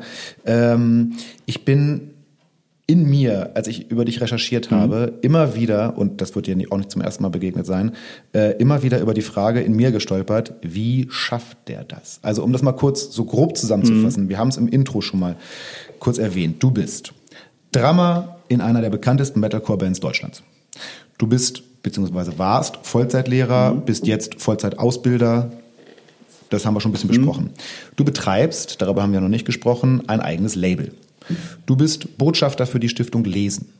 Du bist ähm, äh, Veganer und auch in der Szene aktiv. Mhm. Also du bist Jurymitglied bei auf, mhm, auf, genau. auf, in so einer, in so einer ähm, Rezepte-Jury, ja, ja, genau. Das, ne? Und also bist jetzt nicht einfach, du, du ernährst dich nicht einfach nur vegan, sondern bist auch da aktiv. Mhm. Äh, investierst Zeit da rein. Du bist aktiv bei der ähm, äh, Hardcore Help Foundation. Das, äh, darüber würde ich gerne auch noch ja. mal ein bisschen äh, deutlicher sprechen. Und das war ja auch noch längst nicht alles. Also du machst wirklich viel. Ja. Und äh, ich habe mich ernsthaft gefragt, wie, wie machst du das? Das geht eigentlich ganz gut. Also ein Teil der Aufgaben, die klingen wichtiger beziehungsweise zeitaufwendiger, als sie wirklich sind. Wenn ich jetzt zum Beispiel Affront Vinyl als Label mir angucke, ähm, ist, dein, ist dein Label, ne? Dein selbstgegründetes Label? Ja, genau. Aber das sind ja alles Kleinauflagen von befreundeten Bands, sage ich jetzt mal. Das hat ja jetzt nichts mit großer Vertriebsstruktur oder äh, ja eine Marketingabteilung dahinter oder so. Das ist ja tatsächlich eins zu eins. Äh, ich frage irgendwie im Bekanntenkreis, ob irgendwer Bock hat, eine 7-Inch zu machen, weil ich halt 7-Inch ist so mein Lieblingsvinylformat. Mhm. Und ähm, ob es da gerade irgendwie was gibt und wenn dann irgendwie eine Band was aus einer Recording-Session übrig hat oder sagt, ah nee, wir wollten immer mal eine 7-Inch machen, machen wir die doch zusammen, mache ich 100, 200, 300 Stück. Außer bei Death Ride, da waren es 1000 im Endeffekt. Ähm, presst die und verkauft die über einen kleinen Online-Shop. Und das war's. Also da, da hängt jetzt nicht so viel Arbeit hin. Nee, aber es ist ja trotzdem, ich meine trotzdem, äh, also genau was du gerade beschrieben mhm. hast, trotzdem hörst du dich irgendwie um, bist ja, in der klar. Szene und fragst Leute, kümmerst dich um die Pressung. Ja. Äh, da passiert ja auch noch um die Pressung herum ein bisschen Artwork und so Kram. Genau. Äh, betreibst eben, ich nehme an, Mail-Order oder wie das funktioniert. Genau, also, du betreibst diesen, mhm. betreibst diesen Vertrieb. Äh, also selbst, dass du, blöd gesagt, zur Tür gehst, wenn der Postbote klingelt und die Kisten mhm. aus dem Plattenwerk bringt. Also es ist natürlich nicht dasselbe wie ein großes Label betreiben, mhm. aber es ist trotzdem Arbeit und es ist ja nicht nur, wenn es nur das wäre, das ist eine, aber es ist ja einfach ja, insgesamt Spaß, viel. Ne? Also ähm, ich weiß, wie es bei mir ist, wenn ich irgendwie viel zu tun habe und ich habe so eine Sache, keine Ahnung, irgendeinen Termin, den ich so, äh, wenn ich in den Kalender gucke, ach guck mal, im, im November, da habe ich noch fast nichts vor, kein Problem, mhm. mache ich da am Samstag. Und wenn es dann aber soweit ist, wenn dieser Samstag kommt, denke ich, ey, ich hatte die ganze Zeit so ja. viel zu tun, eigentlich wäre es auch geil, an einem Samstag mal Zeit zu haben. Nein, ich habe den Termin da. Mhm. Und also ehrlich gesagt, äh, so ein freier Samstag, hast du sowas mal? Das ist die Frage, ob ich den haben will. Also ähm, ich kann sehr schlecht faul sein Also so Sofafüße hoch ist eher selten. Sehr, sehr selten. Also auch die letzten Jahre sehr, sehr selten gewesen. Auch so, so faulen Urlaub zu machen, war auch sehr, sehr selten. Das steht jetzt mal tatsächlich an, weil ich auch merke, äh, dass es mh, auch aufgrund der aktuellen Situation mir auch ein bisschen der Ausgleich fehlt, weil die Musik halt weggefallen ist dieses Jahr. Ähm, und ich jetzt mal gesagt habe, nee, ich muss mal raus. Also mal wirklich so raus und mich mal ausmachen. Mal irgendwie zwei Wochen irgendwo hin, wo wirklich nichts ist. Schwäbische Alb und äh, ich, Ich kann da Dänemark sehr empfehlen. Da ist nix, da ist nicht mal Netz. Schweden, Dänemark, ja genau, Schweden, Dänemark äh, sind natürlich auch immer so beliebte Orte. Ähm, das steht jetzt tatsächlich an, aber ansonsten nehme ich mir eigentlich an jedem Wochentag, auch sonntags, immer so ein paar Stunden für so Sachen. Das mit der Stiftung Lesen hat ja auch bestimmte Zeitfenster immer nur im Jahr. Vielleicht einmal zur Erklärung, Mhm. Stiftung Lesen, da bist du ein äh, Pate neben diversen, also äh, wer ist dabei, ähm, also diverse Bülent. Ceylan zum Beispiel, Genau. der, der war, hat letztes Also- Jahr einen Preis gewonnen. Also so mehrere weiter. Mhm. Promis, auch äh, ich Genau. glaube Nico Rosberg ist glaube ich dabei und so. Genau, ganz, ganz, ganz, ganz und viele. Was ihr da macht, ist, dass ihr, äh, also ich weiß es von einem Tag, äh, vom Tag des Lesens einmal im Jahr. Mhm. Genau. Das weiß ich deswegen, weil ich ähm, an dem Tag auch immer in der Grundschule meiner Tochter vorgelesen Ja, habe. So. genau. Ähm, und genau das machst du. Also an so einem Tag gehst du in Schulen und liest was vor. Genau. Whatever it is, egal, aber dein Ziel ist es, den SchülerInnen einfach das Lesen Ja. näher zu bringen. Und dann, damit komme ich dann direkt zu der äh, schon mehrfach angesprochenen Hardcore Help Foundation, in der du auch aktiv bist, von der du hier auch die Werbung vor dir herträgst, die wir immer wieder gerne, gerne äh, Ja. ähm, äh, aussprechen. Äh, kannst du uns kurz erklären, was ist das und was, was passiert da? Ähm, also ich bin aktiv, ich habe indirekt was damit zu tun. Also eigentlich die Hardcore Help Foundation besteht aus Rico und äh, Trish sozusagen. Genau, Grüße nach äh, Lüdenscheid. Ähm, und ähm, Rico kenne ich jetzt, also kennen ist übertrieben, wir haben uns das erste Mal vor 16 Jahren oder so mal getroffen. Der hat dann irgendwann damit angefangen und äh, ich fand das Thema so gut, weil er das auch mit so viel Herzblut äh, umgesetzt hat, dass ich mich dann, ich habe dann immer wieder Sachen gekauft, habe dann äh, geguckt, wie ich mich da irgendwie einbringen kann. Wenn er irgendwie gefragt hat für Obdachlose im Winter, dass man dann halt sagt, okay, ich gucke meinen Kleiderschrank durch und wir waren dann immer mal im Austausch. Dann ähm, hatte ich ihn irgendwann mal gefragt, wie ich mich denn ja aktiver beteiligen kann. Und dann hat er von der Hardcore Help Foundation verwiesen auf Actions Not Words Kenia. Ah, das habe ich gelesen. Und da bist du jetzt Pate Genau. eines kenianischen Studenten. Genau, der war Schüler und den habe ich jetzt die letzten vier Jahre in seiner äh, Schulzeit finanziert sozusagen. Ach, krass. Da gibt's so ein Budget ähm, und mit diesen, das sind 40 Pfund im Monat, dadurch wird der Schulplatz halt gesichert. Die bekommen den Schlafplatz in der Schule, das hat eher so Internatscharakter. Ähm, ist nicht so, ist ein anderes Schulsystem wie hier. Die sind dann halt sieben Tage die Woche auf diesem Schulgelände und äh, haben dann halt diesen Schlafplatz ähm, und das Essen. Und die Uniform, Schuluniform wird darüber abgedeckt. Sprich, ähm, da werden Kinder, Jugendliche aus sehr armen Verhältnissen rausgeholt und in diese Schulstruktur eingegliedert. Weil Chris die Verbreitung dieses Themas sehr am Herzen liegt, möchte ich gerne noch mal kurz für euch zusammenfassen, was die Hardcore Help Foundation ist und tut. Also, die Hardcore Help Foundation ist eine Non-Profit-Organisation aus Deutschland, die verschiedene Hilfsprojekte auf der ganzen Welt unterstützt. Zum Beispiel sind sie an verschiedenen Kampagnen für den Zugang zu sauberem Wasser auf dem afrikanischen Kontinent beteiligt oder verteilen Kleidung und andere überlebenswichtige Dinge an Obdachlose hier in Deutschland. Das alles tun sie auf Spendenbasis. Das heißt, ihr könnt Geld und Dinge spenden, aber sie generieren auch Geld, nach dem Vorbild von Bands, aus dem Verkauf von Merchandise. Wenn ihr auf ihrer Homepage, die ich euch natürlich in den Show Notes verlinke, auf Shop geht, könnt ihr ein paar coole Klamotten kaufen und damit gleichzeitig noch was Gutes tun. Die zweite Organisation, Actions Not Words Kenia, hat Chris ja schon ganz gut beschrieben. Die sind übrigens eine britische NGO. Auch hier könnt ihr einfach Geld spenden oder für etwa 40 Euro im Monat einem Kind einen Schulplatz finanzieren. Chris war übrigens vor kurzem selbst mal dort und hat sein Patenkind, wenn man so will, getroffen. Der junge Mann ist mittlerweile fertig mit der Schule und hat ein Studium begonnen. Auch diese Organisation habe ich euch in den Shownotes verlinkt. Schaut ruhig mal rein. Es ist sehr interessant und lohnt sich. weil ich mich ähm, bei meiner Recherche und bei den Dingen, die ich über dich erfahren habe, also die ganzen Dinge, über die wir gerade mhm. gesprochen haben, immer so gefragt habe, ob es bei dir eigentlich auch noch sowas wie ein von all dem losgelöstes Privatleben gibt. Freue ich mich umso mehr auf die nächste Rubrik, die ich ja. aufmachen möchte. Und ähm, ich habe es schon mal kurz angesprochen, der geneigte Hörer, die geneigte Hörerin kennen das schon. Ich möchte mit dir gerne einmal ein Freundebuch okay. ausfüllen. Ich habe eins dabei und ich habe das jetzt auch nicht angepasst auf unsere Situation. Es ist original ein Freundebuch, wie es auch acht, neun, zehnjährige ausfüllen. Mhm, sehr gut. Was aber ganz spannend ist für einen äh, äh Anfang 40er, äh, was mhm. dazu bei rauskommt. Ich bin sehr gespannt. Versuch bitte, also es gibt bestimmt Dinge, wo du gerne 20 Antworten geben würdest. Mhm. Versuch einfach die erste rauszuhauen, die dir einfällt. Wir können das später tiefenpsychologisch beleuchten. Äh, äh, versuch schnell zu antworten, ja. mal gucken, wie wir da durchkommen. Äh, ich fange einfach mal an. Mein Name. Christian Bass. Mein Spitzname. Chris. ja. ja. Äh, Haarfarbe. Äh, war mal blond. Ist sie immer noch. Ja, ist blond-grau. ja, gut. Das Los der ja, ja, die die vier geknackt haben. Alles ich kenne gut. das gut. Äh, Augenfarbe. Äh, blau. So, jetzt wird es langsam mhm. bestimmt schon ein bisschen schwieriger. Meine Lieblingsstadt. Äh, Tokio. Echt? Ja. Du warst jetzt, äh, du hast es schon erwähnt, ein paar Mal da, ne? Mhm.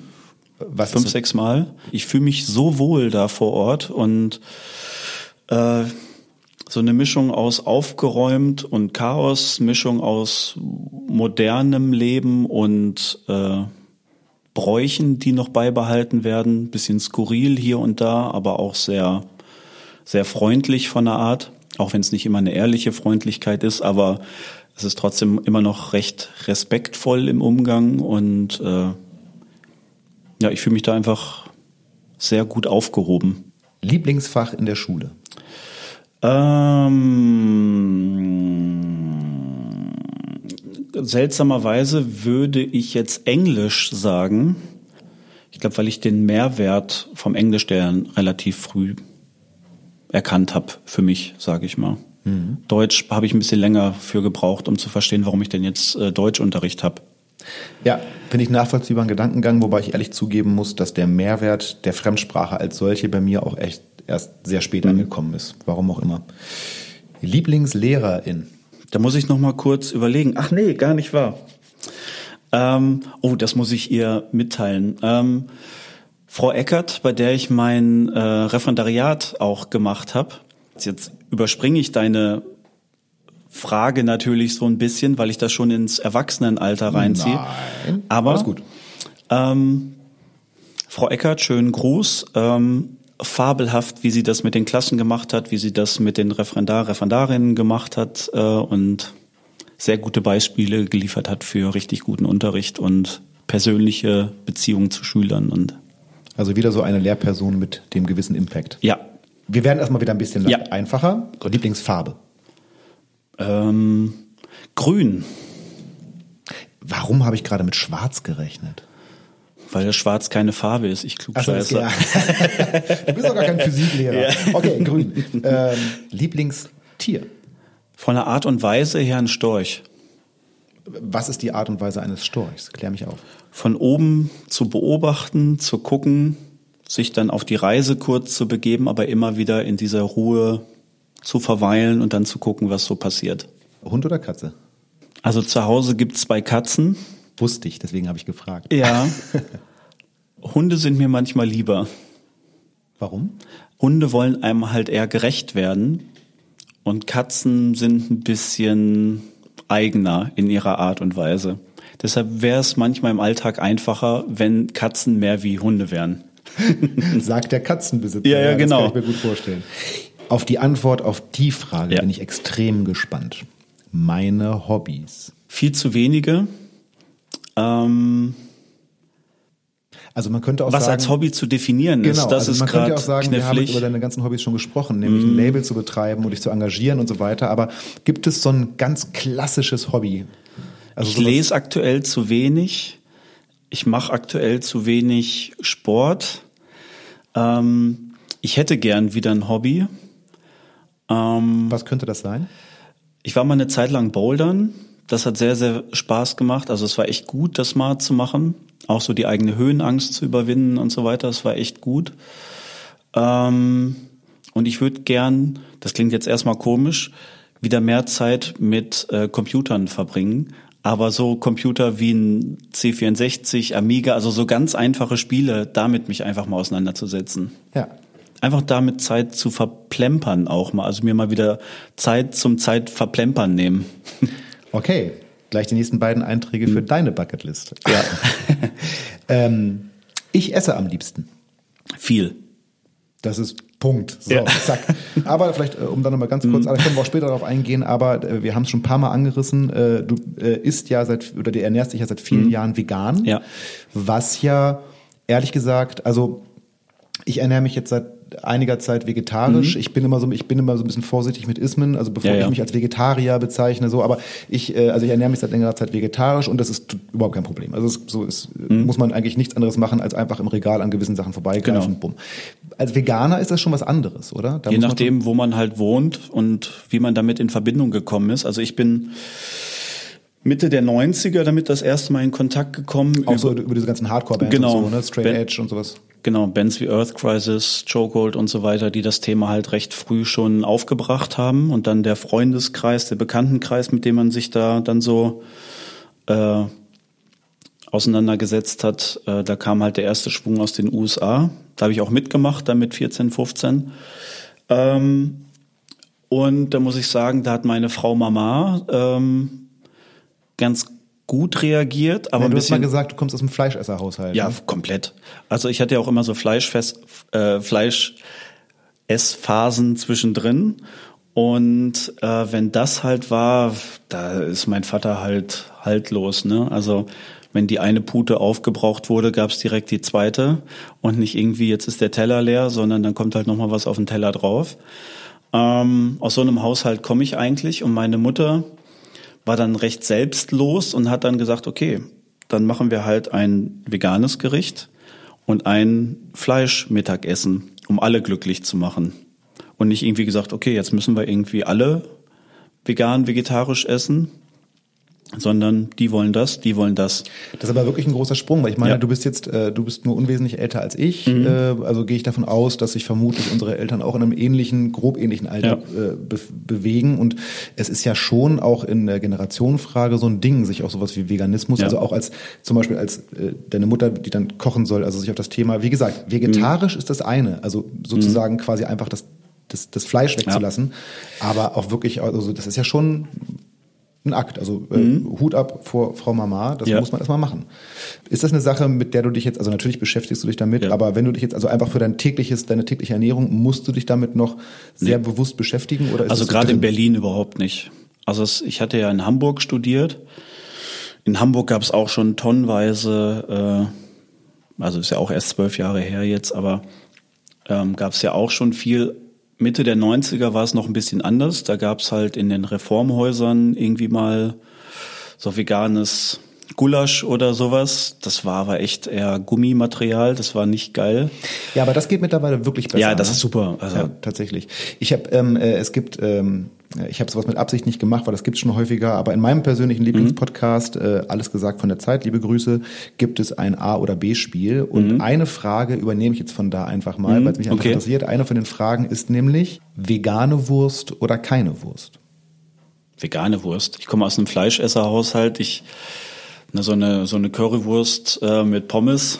Ja. Klar, ist sowas auch mal drin. Also Ja. das ist zwar jetzt nicht gesund und widerspricht dem Pseudo-Klischee äh, veganem Essen, dass man jetzt irgendwie vegan immer mit gesund in Verbindung bringt. Das geht auch sehr gut ungesund. Ja, ja, also ich habe mal, also bevor ich jetzt in meiner jetzigen vegetarischen Phase war, habe ich mal, ich habe einmal tatsächlich mit, Absicht ein halbes Jahr, also das war wirklich so eine bewusste Entscheidung, ich lebe jetzt mal ein halbes Jahr vegetarisch, ich wollte einfach mal wissen, wie es ist, einfach aus Interesse und habe da auch gedacht, na ist super, ernähre mich gesund, nehme ich noch ab, Ja. von wegen, ich Nee. zugenommen, also mit Abnehmen war da überhaupt nichts, um Gottes Willen. Bei mir war es auch der Sprung nach Berlin, weil auf einmal da noch veganer Kuchen, da noch vegane Torte, vegane Donuts, noch eine vegane Burgerbude, noch eine vegane Burgerbude, Currywurst, Pommes vegan und dann, ja, Also ist es weit weg von gesund gewesen eine Zeit lang. Aber zum Glück äh, gibt's zu Hause die gesunde Variante und wenn ich dann mal unterwegs bin, dann gibt's die Sünden. ja, bist du äh, ein guter Koch? Nee, nicht so richtig. Ich bin guter Esser. das wäre Ähm. zum Beispiel, ah, das kann auf die Bucketlist. Das ist eigentlich schon auf meiner Bucketlist. So als Hobby, ne? Kochen. So mehr kochen. Ich trinke am liebsten. So, ich trinke am liebsten. Also ich trinke sehr gerne morgens einen guten Kaffee.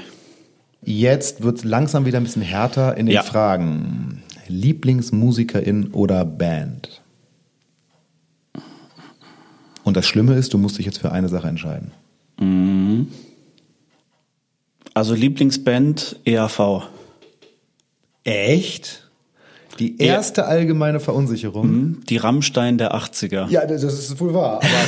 Aber Banküberfall. Also liebe HörerInnen, die jetzt nicht ganz so alt sind wie wir, Ja. googelt mal erste allgemeine Verunsicherung und wenn ihr dann einen Typen mit einem Papageien auf der Brille seht, seid ihr richtig. Dein Lieblingsbuch? Ähm, Buch der Bücher ist tatsächlich noch Faust 1. Das habe ich schon mal irgendwo gehört und das finde ich schon echt krass, weil also ich habe mich auch mal, ich wollte mich mal, ich, habe, ich musste es nie in der Schule lesen und habe gedacht, alle, man, man muss mal Faust gelesen haben, ich kämpfe mich aber durch, ich habe es nicht geschafft. Okay.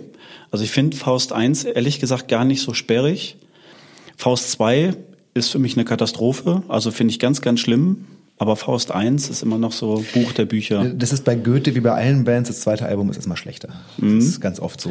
Du hast ja Faust auch in deinem In der Haut. auf, aufgemalten Bodysuit sozusagen. Ja, genau, mit komplett, ne? ja. Mhm. Also äh, das heißt, da sind dann, äh, was, ist da, was ist da zu finden, ohne dass du dich jetzt ausziehen musst? ähm, Die komplett. Motivik des, des ganzen der, Also ein. Mephisto-Bein, ein Faustbein, dann äh, eine Szene im Auerbachs Keller, dann ähm, Mord an Gretchens Bruder, äh, Walpurgisnacht auf dem Rücken, Prolog im Himmel und ja, genau, alles so Wahnsinn. miteinander verbunden. Wahnsinn. Ähm, ich würde aber gern bei Büchern und Schriftsteller noch Thomas Bernhard und Auslöschung. Be beschreibst du es ganz kurz, weil ich kenne es nicht. Thomas Bernhard, österreichischer Schriftsteller, äh, Ende der 80er gestorben, hat eine sehr autobiografische Art zu schreiben, sehr negativ im, im, im Sprachschatz, sage ich mal, und lebt von Übertreibung in seinem Ausdruck. Also es ist immer das Schlimmste, es ist das größte Verbrechen und so weiter. Da braucht man aber auch eine gewisse Stimmung zu. Also das ist halt jetzt nicht, wo man nachher rausgeht und sagt, oh, ich habe ein total schönes Buch gelesen, damit gehe ich jetzt mal in den Garten, sondern Also auch an der Stelle wie immer die Aufforderung an die HörerInnen, äh, wenn ihr Bock habt, das mal zu lesen, macht das gerne oder wenn ihr es kennt und äh, schreibt uns mal in die Kommentare, wie Gerne. ihr es findet oder wie ihr zu dem Autor steht. Wir sind sehr gespannt. Chris wird das auch Ja. verfolgen. Hast du einen Lieblingssportlerin? nee. Kein Interesse am. Nee, also, nee, da bin ich nicht Ich kann, so. das, ich, kann da, ich kann da mitgehen, weil ich selber habe auch noch nie in meinem Leben Sport geguckt, auch wenn ich Sport gemacht habe. Ich habe natürlich auch mal so die ganzen Panini-Hefte vollgeklebt und dann dachte, okay, ich freue mich jetzt, dass Fußballer XY da drin ist, aber jetzt nicht, dass ich da. Ja. Okay. Hast du einen Lieblingsfilm oder eine Lieblingsserie? Lieblingsfilm, jetzt muss ich mal kurz überlegen, bevor ich was Falsches sage. Also ich gucke wirklich sehr, sehr gern Family Guy und manche Folgen, es kommt immer drauf an, was ein Jahr, ich, worauf habe ich gerade Lust? Wenn ich mal was Einfaches brauche, da habe ich halt Modern Family mal gern geguckt. Wenn ich mal irgendwie Bock auf ein bisschen äh, Spuk und äh, Kopfkino hab, dann gucke ich halt American Horror Story. Wenn ich Bock auf Infos hab, dann gucke ich irgendwie Highscore oder das sind die Filme meiner Kindheit oder irgendwie sowas. Mm, Family Guy geht aber eigentlich immer.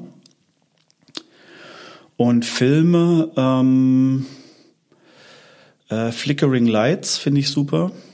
Genau, Flickering Lights würde ich jetzt als Beispiel nehmen für diese ganzes, äh, für dieses ganze dänische Konglomerat aus Schauspielern und Regisseuren, die auch dann dänische Delikatessen gemacht haben und in China essen sie Hunde, Old Man in New Cars und sowas. Bist du eher Film- oder eher Seriengucker? Mittlerweile eher Serien, obwohl mir da auch ein bisschen gerade der, ja, der Drang fehlt, sage ich mal. Ich habe viel zu Ende geguckt, was ich gut fand und jetzt bin ich gerade auf der Suche nach dem nächsten, was ich wirklich gern gucke. Ja, das hat seine Vorteile, weil man hat weniger Grund vor der Glotze zu hängen, aber ist auch blöd manchmal, weil man möchte manchmal und dann ist da aber nichts, was man jetzt gerade wirklich. Aber manchmal muss man auch einfach was anfangen und findet es dann doch gut oft. Das ist ja dann so die Beschreibung, die einem noch nicht zusagt. Jetzt werden wir ein bisschen prophetisch. Ja. Das möchte ich mal werden.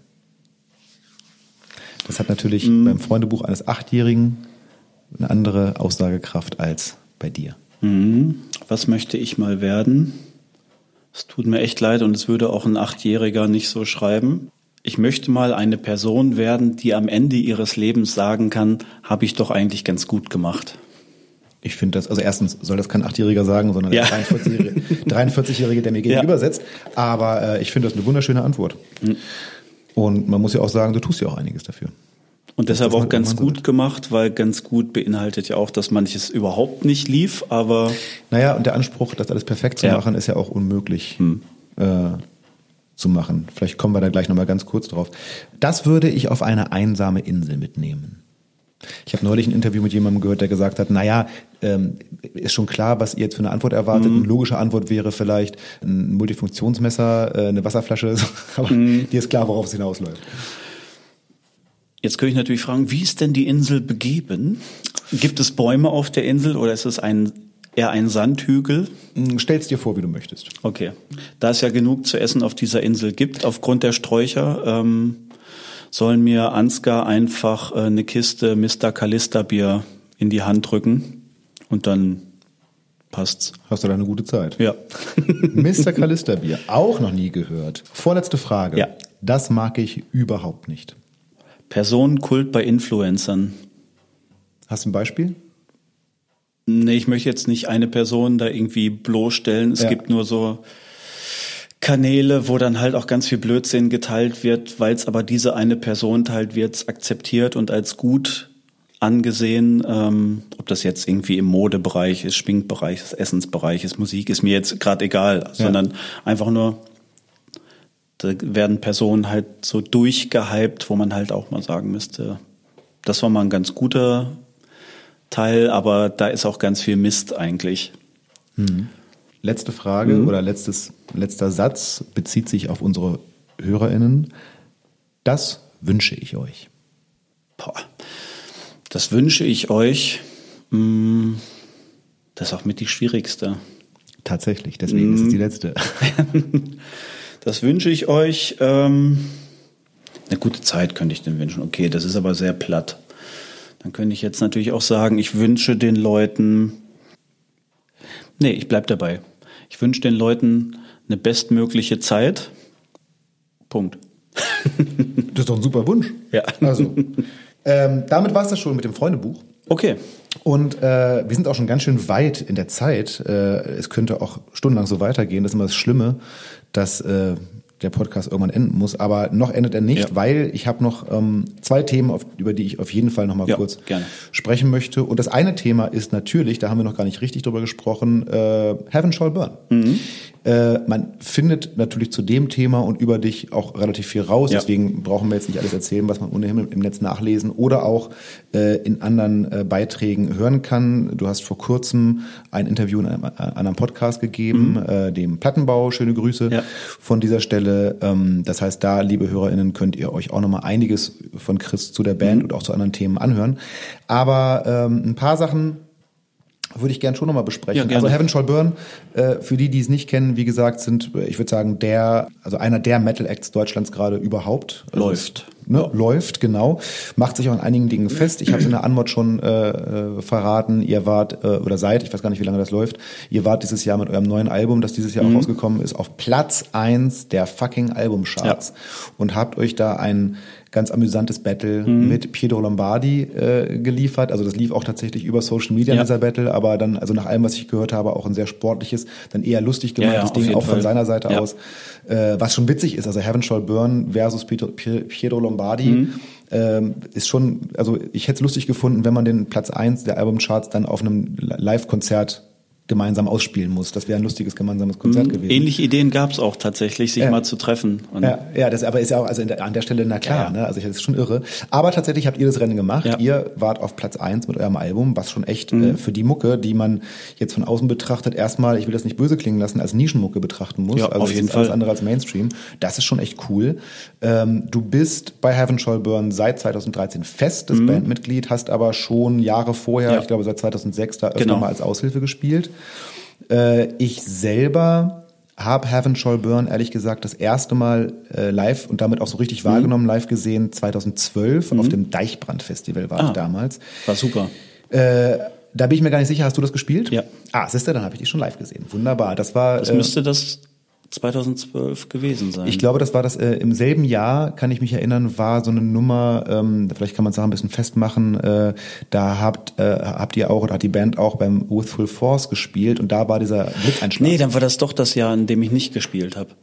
Weil das Konzert am Full Force habe ich nicht gespielt. Das Okay. hat Dan gespielt, genau. Ja, da war dieser fulminante, also es war auch wirklich dramatisch. Also da ist beim Gig von Heaven Shall Burn der Blitz in die Bühne eingeschlagen. Es gab auch eine Menge Verletzte. Ähm, und es gab danach natürlich, das ist dann wieder der amüsante Teil, es gab danach natürlich tolle Schlagzeilen zum Thema eine Band, die Heaven Shall Burn heißt und Genau. da, da, da, da, da. Und ein grandioses Foto davon gibt's auch. Tatsächlich, ja, oh, das habe ich noch nicht gesehen. Jedenfalls in dem Jahr äh, habe ich äh, die Band dann also leider ohne dich auf dem Deichbrand-Festival gesehen, damals noch mit dem ähm, ursprünglichen Schlagzeuger Matthias Vogt dann auf, wahrscheinlich oder Nee. auch mit, mit der Vertretung. Genau. Ach so, Dan Wilding aus England, der jetzt bei Carcass spielt. Vertretung von der Vertretung. Ja, genau. Ähm, mir ist, ähm, also ich war, ich, ich mag härtere Musik und ich ähm, fand das faszinierend so. Ich hatte, es war auch eine ziemliche Headliner-Position, wenn ich mich recht erinnere. Ich fand das ziemlich cool und mir ist sind sofort, ist sofort was aufgefallen und zwar ist mir sofort aufgefallen der Look eures Sängers. Markus Bischoff, euer Sänger, der, ähm, ich glaube, es macht er immer auf jeden Fall bei dem Gig in einem äh, roten Hemd mit Hemdkragen, allem drum und dran, mit einer ordentlichen Kurzhaarfrisur. Da stand zwischen euren Gitarristen und Bassisten, die mit langen Mähnen da schwangen, was natürlich schon eine abgefahrene Wirkung hat, wenn dieser adrette junge Ja. Mann da auf einmal in tiefsten Tönen growlt. Ähm, und ähm, das passt ja irgendwie auch so ein Ja. bisschen zu dem Eindruck, den ich, meinem ersten Eindruck von dir, den ich geschildert Mhm. habe. Also diese Mischung von, boah, krass Rocker und äh, irgendwie sieht aber nett aus. So, Ja. ne? äh, Ich meine, wir und haben ja auch alle noch unseren Alltag, ne? Alle unsere, unsere normalen Jobs und so weiter. Das ist äh, an der Band ja auch genau. Ja. Äh, alle in der Band, also Markus beispielsweise ist Intensivpfleger, jetzt Ja, gerade genau. eben eben tatsächlich in seinem Hauptjob mehr gefragt, Ja. Mhm. äh, muss man blöd, blöderweise sagen, als auf der Bühne. Ähm, und die anderen, ähm, ich weiß gar nicht genau, einer ist wurde als Dauerstudent und Doktorand äh, Ja, bezeichnet, der genau. Alex, glaube ich, ne? Nee, Mike. Äh, der Mike, genau. Nee, ach nee, und Alex betreibt noch ein Studio. Genau. Und Ähm, Erik ist Ergotherapeut. Dieses, dieses Ding von äh, die harte Metal-Band Mhm. mit diesem aber gar nicht so äh, klischeemäßig passenden Look äh, zieht sich ein bisschen durch. Ich habe mir in der Vorbereitung äh, natürlich auch noch viel von eurem aktuellen Album angehört und auch angeschaut. Mhm. Und zum Beispiel fand ich schon auffällig, dass in dem Video zu Protector, einem Song von dem Album, ist, da da ich gedacht, das ist doch, das ist doch Absicht, Leute. Also Klar. äh, Markus hat, äh, Markus äh, steht da im Jackett. Ja. Du selber hast irgendwie einen Pulli und Hemdkragen an. Äh, äh, einer eurer Gitarristen hat, glaube ich, so ein, so ein, so ein fast, wie- fast wie so ein Tennisschuh, also so Genau. wirklich. It, doesn't fit. So. Ja, genau. Aber Das hat dadurch auch eine irre Idee. Wirkung. Das ist aber schon tatsächlich äh, ein absichtliches Spiel Ja. ab von diesen Metal-Klischees. Ja, auf jeden Fall. Also die Idee äh, sollte es ja auch ein bisschen unterstreichen, dass sich ein paar Leute, die jetzt nicht mehr in kurzer Hose und so weiter rumlaufen, sich trotzdem treffen und Metal zusammen machen. So war Ja. die Idee. Also schon in schickeren Klamotten, eher so der ne, gediegen. Ja, genau. Ja, ja. ja ich finde die Wirkung Wahnsinn, weil tatsächlich äh, muss ich sagen, wenn der äh, der langhaarige Hühner auf die Bühne kommt und anfängt zu growlen, das ist so ein bisschen erwartbar. Ja. Aber tatsächlich muss ich ehrlich sagen, äh, äh, die Show geht ja, geht ja meist auch mit Markus vorne auf der Ja. Bühne los, der erstmal noch gar nichts macht, sondern da nur steht. Ja. Und wenn er dann die ersten Töne von sich gibt, denkt man schon, oh, what? was kommt denn bei dem raus? So, also das ist schon Mhm. Irre. Äh, und das macht auch Spaß tatsächlich, diesen, diesen, diesen Widerspruch zu erleben. Und tatsächlich muss ich sagen, abgesehen vom Look selbst, äh, Heaven Shall Burn, äh, das muss ich euch einfach mal so vorwerfen, zerstört wirklich alle meine Klischees von den bösen Metallern. Das ist also, ähm, wenn man euch, also man, äh, viele von euch erlebt man oder kann man, wenn man ein bisschen googelt und YouTubet, äh, ganz gut auch mal sprechen hören. Es gibt, äh, äh, Mike, glaube ich, hat häufiger auch mal Gesprächsanteile in irgendwelchen Interviews. Ja.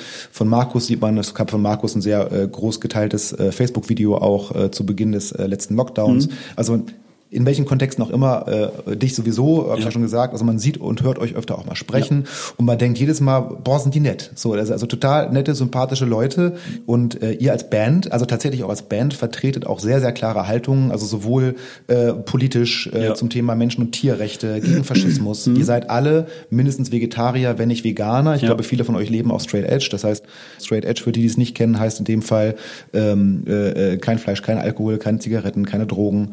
Sehr körperzentriert. Ja. Ihr habt es eben, ihr habt diesen totalen, auch sympathischen äh, Battle mit Piero Lombardi hinbekommen. Äh, sogar der gerade schon angesprochene Wechsel von äh, dem ursprünglichen Drama Matthias Vogt Mhm. dann zu dir lief auf so unfassbar, also einem Vernehmen nach, auf Ja. so unfassbar sympathische Weise. Also er hat dich erstmal gefragt, ob du ihn vertrittst. Ja. Später hat er dich auch gefragt, ob du ihn ablöst. Er ist nach wie vor Bandmitglied. Alles Ja. ist im total netten auseinandergegangen. Genau. Hat auch noch Aufgaben in der Band. Ja, das ist, das ist doch, sag mal, pass mal auf. Das, also, nee. Das nehme Nee, das ich, ist das tatsächlich- nehme ich, das nehme ich euch so in der Perfektion nicht ab. Erzähl mal, was sind denn jetzt mal so die dunklen Seiten von Die, Heaven du die dunklen Seiten, ähm, Da muss der richtig überlegen. Nee, da muss ich echt überlegen. Also ich sag mal so, es gibt natürlich auch, wenn man jetzt im Tourbus zusammen hockt, gibt's auch mal Tage, die einem irgendwie auf den Keks gehen, ne? wo man jetzt denkt, ey, kannst du nicht einfach mal deine Klappe halten, du redest gerade echt richtig dummes Zeug. Aber es gibt jetzt nichts, spontan nichts, hoffentlich fällt mir jetzt gleich nichts ein, wo, wo ich jetzt sagen würde, das ist eine Position, die ich auf gar keinen Fall vertreten kann. Ähm, es gibt manchmal Meinungen, da sind wir uns nicht ganz klar, aber im Aber ja Grundtenor, zum ja, genau. Dazu, ne? Also Eben, im Diskurs Grundtenor ist ja wichtig. sind wir uns schon einig. Ja, aber auch auffällig einig. Also das ist ja natürlich auch nicht, sicherlich nicht ganz zufällig, aber es ist ja schon, also ihr sprecht ja, also wenn es um eure, und das muss man einfach mal Mhm. so sagen, Heaven Shall Burn hat vertritt sehr, sehr klare Haltungen und die auch wirklich offensichtlich durch die Bank. Also wenn es Ja. um, wenn es um äh, politische Themen geht, äh, wenn es um, äh, also um, um Rechte, egal von wem geht, Ja. da seid ihr, sprecht ihr schon so ziemlich aus einer Stimme. Ja, auf jeden Fall. Äh, Im musikalischen kann ich es natürlich nicht sagen, aber auch eure musikalische Entwicklung macht einen sehr homogenen Eindruck. Also Wir kommen ja auch alle aus derselben Ecke. Ne? Also wir haben alle mit denselben Bands in 90ern angefangen, 80er, 90ern, die uns da auch geprägt haben. Und das ist ja schon was, wo Musik halt einen richtig guten Impact hat, wenn du halt was Vernünftiges hörst und dich damit mit einer Szene auseinandersetzt, dass du ja auch ein Teil davon irgendwie wirst. Und wir kommen halt aus einem ähnlichen Bereich. Ja. Also das merkt man dann schon. Also kriege ich es nicht hin. Nee, Also ich, ich- dachte, ich dachte, jetzt kannst du noch mal ein so ein Ding raushauen, aber ich krieg's nicht hin. Dieses Ding ist auch wirklich überhaupt nicht schlimm, um Gottes Willen. Äh, es macht, äh, hat ehrlich gesagt total Spaß gemacht, weil ich habe also mein allererstes, das allererste Mal, dass ich die Band erlebt habe, war eben auf der Bühne mit dem vollen Gewitter so Ja. ne ähm, und äh, je mehr ich mich dann mit der Band beschäftigt habe desto mehr habe ich gedacht das gibt's doch nicht die können doch nicht alle die können doch nicht alle so nett sein Nee, sind ja auch nicht alle immer nett, aber ähm, naja aber im Grundwesen Ja. äh, äh, habt ihr schon äh, legt ihr da schon eine hohe Messlatte für viele Dinge muss ich wirklich sagen sag mal äh, Ja. weil du gerade sagst ihr kommt auch alle aus der aus der gleichen Mhm. Richtung wie ist es eigentlich ähm, generell bei dir mit, mit Musik oder mit dem Musikkonsum? Du hast vorhin als äh, äh, Lieblingsband die erste Mhm. allgemeine Verunsicherung mit einem kleinen Augenzwinkern auch genannt. äh, du hast mal in anderen Interviews gesagt, äh, dass du Peaches sehr magst, äh, also eher so im, elektronischen, Mhm. Ja. jetzt auch nicht, jetzt auch nicht gerade Mainstreaming, aber schon so im elektronischen Stimmt, das war Bereich. mein Wunsch-Line-Up, ne? Das Da war dein Wunsch-Line-Up, Rammstein, Peaches, die Antwort, hatte ich, glaube ich, gesagt. Ne? ja, und Irgendwie irgendwer sowas. was noch. Ach so, äh, Atari Teenage Riot, Ja, ich. Atari hm? Teenage Riot, genau. Ähm, aber wie ist es generell so bei deiner, also ähm, erstens hörst du, gut, die Frage ist Mhm. fast beantwortet, aber was hörst du außer Metal und spielst du auch was anderes außer Metal? Weil wenn ich dich spielen sehe, du postest auch, auch ab und zu Ja. mal ein Video und so, dann sind das schon die Ballerdinger. So. Ja. Du bist Metal-Schlagzeuger. Genau. So. Ich kann auch nicht viel anderes. Und willst, also das ist auch das, was du einfach gerne spielst, oder? Ja, und da fehlt mir auch der Biss, äh, um zu sagen, ich setze mich jetzt ein Jahr hin und üb, äh, weiß ich nicht, irgendwelche verrückten Jazz-Funk-Sachen. Ja. So. Dafür habe ich genug zu tun. Also um das Thema Zeitmanagement jetzt nochmal aufzugreifen, also da fehlt mir tatsächlich die Zeit und die Ruhe auch und das Interesse. Und im sagen. Hören?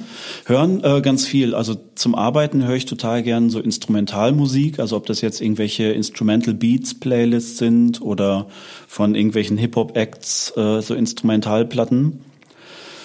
Ähm, gern auch mal so ein paar abgefahrenere Sachen äh, wie wie Horror oder so, also so eine Mischung aus Punk, Hardcore, Elektronik mit ja allen möglichen Einsprengseln, aber das ist echt bunt gemischt. Das ist auch so tagesformabhängig. Das kann mal irgendwie so eine Death Metal Klassikerscheibe sein, aber das ist dann auch ganz oft, weiß ich nicht, äh, eine Morlock Dilemma Platte oder sowas. Also Gibt es irgendwas im aktuellen, also richtigen Mainstream-Pop-Geschehen, was dich flasht oder was du zumindest Mm. nicht zwangsläufig wegschaltest? aktuelle Popgeschehen. Jetzt muss ich mal kurz kurz überlegen. Also man muss ja auch nicht zu aktuell werden, man könnte ja auch sagen, keine Ahnung, äh, Sting ist mal okay oder äh, Nee, finde ich ganz schlimm. Ähm, Sting und Phil Collins, da komme ich echt nicht ran. Das finde ich echt schlimm. wegen der Ich- Typen oder wegen der Art von Musik? Also so, So die Art von Musik, ja, die das, Stimmen schon, das ist schon die hauen mich jetzt an die, du- nicht. an die du nicht rankommst. Ja. Ähm, nee, so jetzt an Pop-Sachen. Ich fand die letzte David Bowie-Platte wieder richtig gut. Ist aber auch jetzt ist auch nicht jetzt nicht richtig. so richtig ja, ja, Pop, genau. nee, da- ja. Ich muss auch wieder rausnehmen. Justin Timberlake hat richtig gute Sachen gemacht, ist aber auch nicht so aktuell. Ja, aber ist jetzt schon mehr, entspricht schon wieder ein bisschen mehr dem Mainstream als. Ja, das äh, auf jeden Fall. so, ne? Aber jetzt letzte Ärzteplatte ist auch gut, aber ist jetzt auch nicht so richtig Pop. Oh, Ja, ist schon sehr poppig über die Jahre geworden, das auf jeden Fall, aber kann man aber auch ganz gut hören. Ja, und die Hip-Hop-Sachen zum Beispiel, das, was da in den Charts oben landet, das ist nicht so ganz meine Baustelle. Jetzt irgendwie äh, Raf Kamora oder sowas. Ne? Das ist jetzt nicht so textlich einfach nicht so meins. Dann halt eher so Sachen wie Audio 88 oder Morlock Okay, Dilemma oder schon. sowas. Also ja. so, ja. Aber das sind halt keine Pop-Sachen oder kein Mainstream-Chart, Hip-Hop-Rap, aber sowas dann schon ganz gern. Aber eine andere Musikrichtung auf jeden Fall. Ja. Okay, ähm, ich habe es nicht geschafft, dir, äh, um nochmal letztendlich Mhm. zu deiner Band zurückzukommen, dir die böse Seite von äh, Heaven Shall Burn zu entlocken. Das Schöne ist ja auch, weil es halt kein Hauptberuf ist. Ne? Also wir müssen da jetzt auch nicht um 50 Euro falschen, wenn es um irgendwas geht. Gibt es eine klare Aufteilung und das ist halt auch kommuniziert. Ähm, und damit ist es halt auch okay. Also jeder kommt auch ohne Band durch seinen Alltag. Wie viel Anteil hast du ansonsten an der Band, wenn es zum Beispiel um Songwriting geht? Wenig.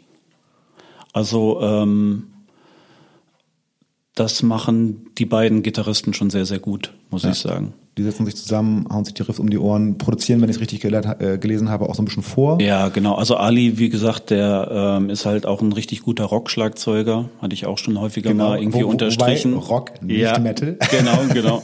Aber hat halt richtig gute Ideen, was Tomfills angeht, kann es realistisch einschätzen, wie viel Schläge, was für ein Tomlauf hätte. Und triezt mich da auch im Studio ganz gut.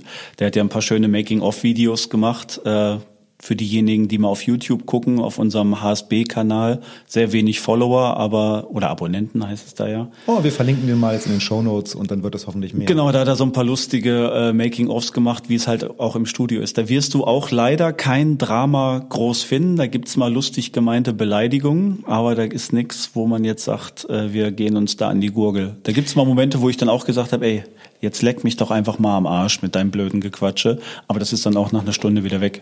Es gibt ja nicht nur äh, ein paar YouTube-Snippets von äh, Heaven Shall Burn, sondern es gibt anlässlich der neuen Platte ja auch einen Kinofilm, Mhm. der Anfang des Jahres auch in Kinos war. Äh, mein grünes Herz in dunklen Zeiten oder in diesen dunklen Zeiten, glaube ich, heißt der. mhm, genau. Ähm, als ich rausgefunden habe, dass es den gibt, habe ich Himmel und Hölle in Bewegung gesetzt, Mhm. äh, um den irgendwie gucken zu können. Ich habe es aber nicht hingekriegt. Es gibt ihn aktuell auf keinen Streaming-Portalen und so erst Nee. gerade. Ist da irgendwas, also wird es den irgendwann nochmal sichtbar geben? Weißt du irgendwas? Nee, ich weiß da tatsächlich gerade nichts. Also ähm, gedacht war das eigentlich nur als Bonus-DVD ganz am Anfang. Und dann hat sich das über verschiedene Kanäle auf einmal kurzfristig noch so entwickelt, dass dann dieser ähm, Kinofilmverleih sich gemeldet hat und meinte, wir würden es ganz gern auch in die Kinos bringen. Wo wir dachten, okay, so ein paar Programmkinos. Nee, dann doch schon richtig in die Kinos. Und dann ging es irgendwie schnell, schnell. Und was da jetzt langfristig der Plan ist, weiß ich wirklich gerade Na, nicht. wir sind gespannt, weil gucken würde ich den schon wahnsinnig gerne. Aber Die Frage kam auch häufiger. Also, Ja. ähm, dass auch jemand meinte, ich würde da auch irgendwie zwei, drei Euro für irgendwo zahlen, um mir den zu leihen auf Amazon oder auf Netflix oder auf was für Portalen auch immer. Genau, um mal zu sagen, es gibt Amazon und Netflix und viele andere schöne Ja. Ähm, Äh, ja. ja, äh, wie, aber äh, wie kam das eigentlich? Also kam der Filmer und hat gesagt, ich würde euch gerne mal begleiten? Oder hat die Band gesagt, äh, Mhm. ich glaube, das wäre cool? Oder Hat ja Ingo Schmoll gemacht und Ingo Schmoll hat auch schon mal WDR Rockpalast Kurzdokus mit HSB gemacht. Und der kam irgendwann auf die Band zu und meinte, ey, da ist so viel interessantes Material in dieser Band, ich will da mal tiefer reingucken.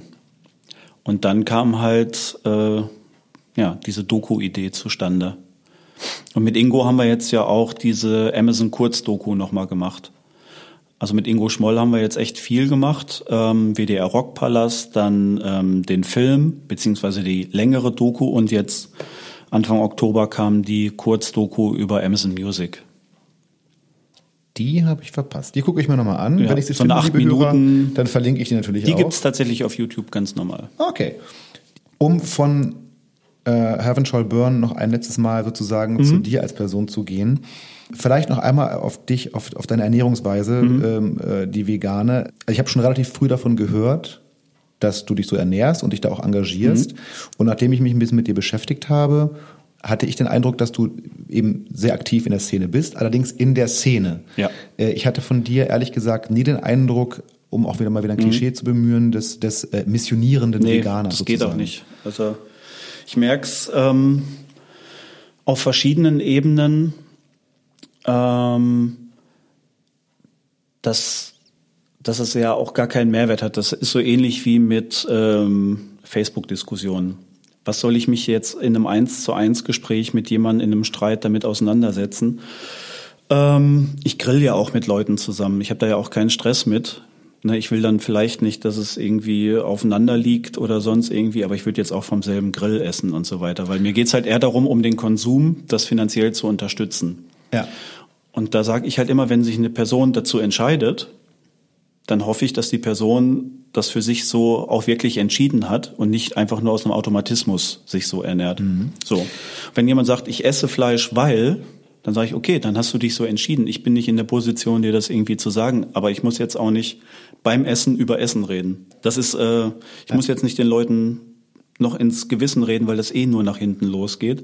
Ich merke aber auch, weil du es gerade so auf die Szene bezogen hast, ähm, dass es auch einen anderen Impact gibt, weil Leute halt auch davon erfahren und das wissen, sich darüber mehr Gedanken machen und dann auch mehr ausprobieren. Und das ist ja eigentlich das, um, um das es irgendwie geht. Ich merke das jetzt bei meinem neuen Arbeitgeber.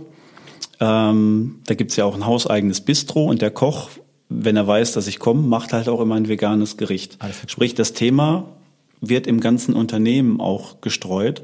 Jetzt bei der Öffnung in Berlin gab's auch Catering, da habe ich ein komplett veganes Catering äh, machen lassen, wo dann auch die Geschäftsführung gesagt hat, oh, ist doch super, ist doch gut. Dann kommen Politiker dazu, die sehen dann auch, ach, es gibt ein veganes Catering, können Sie mir nicht mal den Kontakt dazu geben, weil ich, wenn wir irgendwie Bundestagstreffen haben, das dann auch noch mal mit einbauen würde. Wo ich denke, super, so kriegen wir es doch hin, da hat keiner diskutiert. Und ähm, ähm, so ein bisschen Awareness geschaffen. Na, was den Fleischkonsum angeht, ist ja, das muss man einfach mal so sagen, hatte die derzeitige Krise auch ihr Gutes, äh, weil was Fleischkonsum angeht, äh, hat die ja einiges an Awareness geschaffen oder einiges offengelegt, was an gewissen Stellen passiert. Ich will nicht vom Tisch wischen, dass das auch nicht äh, ganz unmaßgeblich war, äh, für mich auf Fleisch zu verzichten. Ähm, aber zum Beispiel, also ich zum Beispiel, wie gesagt, ich habe ja schon gesagt, ich lebe derzeit oder ich ernähre mich derzeit vegetarisch. Ich kann aber, also ich verzichte auch weitestgehend, ich trinke eigentlich keine Kuhmilch mehr, ich benutze so Hafermilch und so ein Kram. Ja. Aber Ja. Käse ist ein Thema für mich, auf das ich nicht verzichten kann. Und ich bin mir aber durchaus dem des zum Beispiel äh, des ökologischen Impacts von äh, Milcherzeugung durchaus bewusst. Also den ja auch mein Käsekonsum verursacht. Was würdest du mir dazu gerne sagen oder, wenn man so will, beibringen? Beibringen will ich dir gar nichts. Ähm, ich glaube, das wird der gemeinste Satz, den ich in unserem Gespräch sag.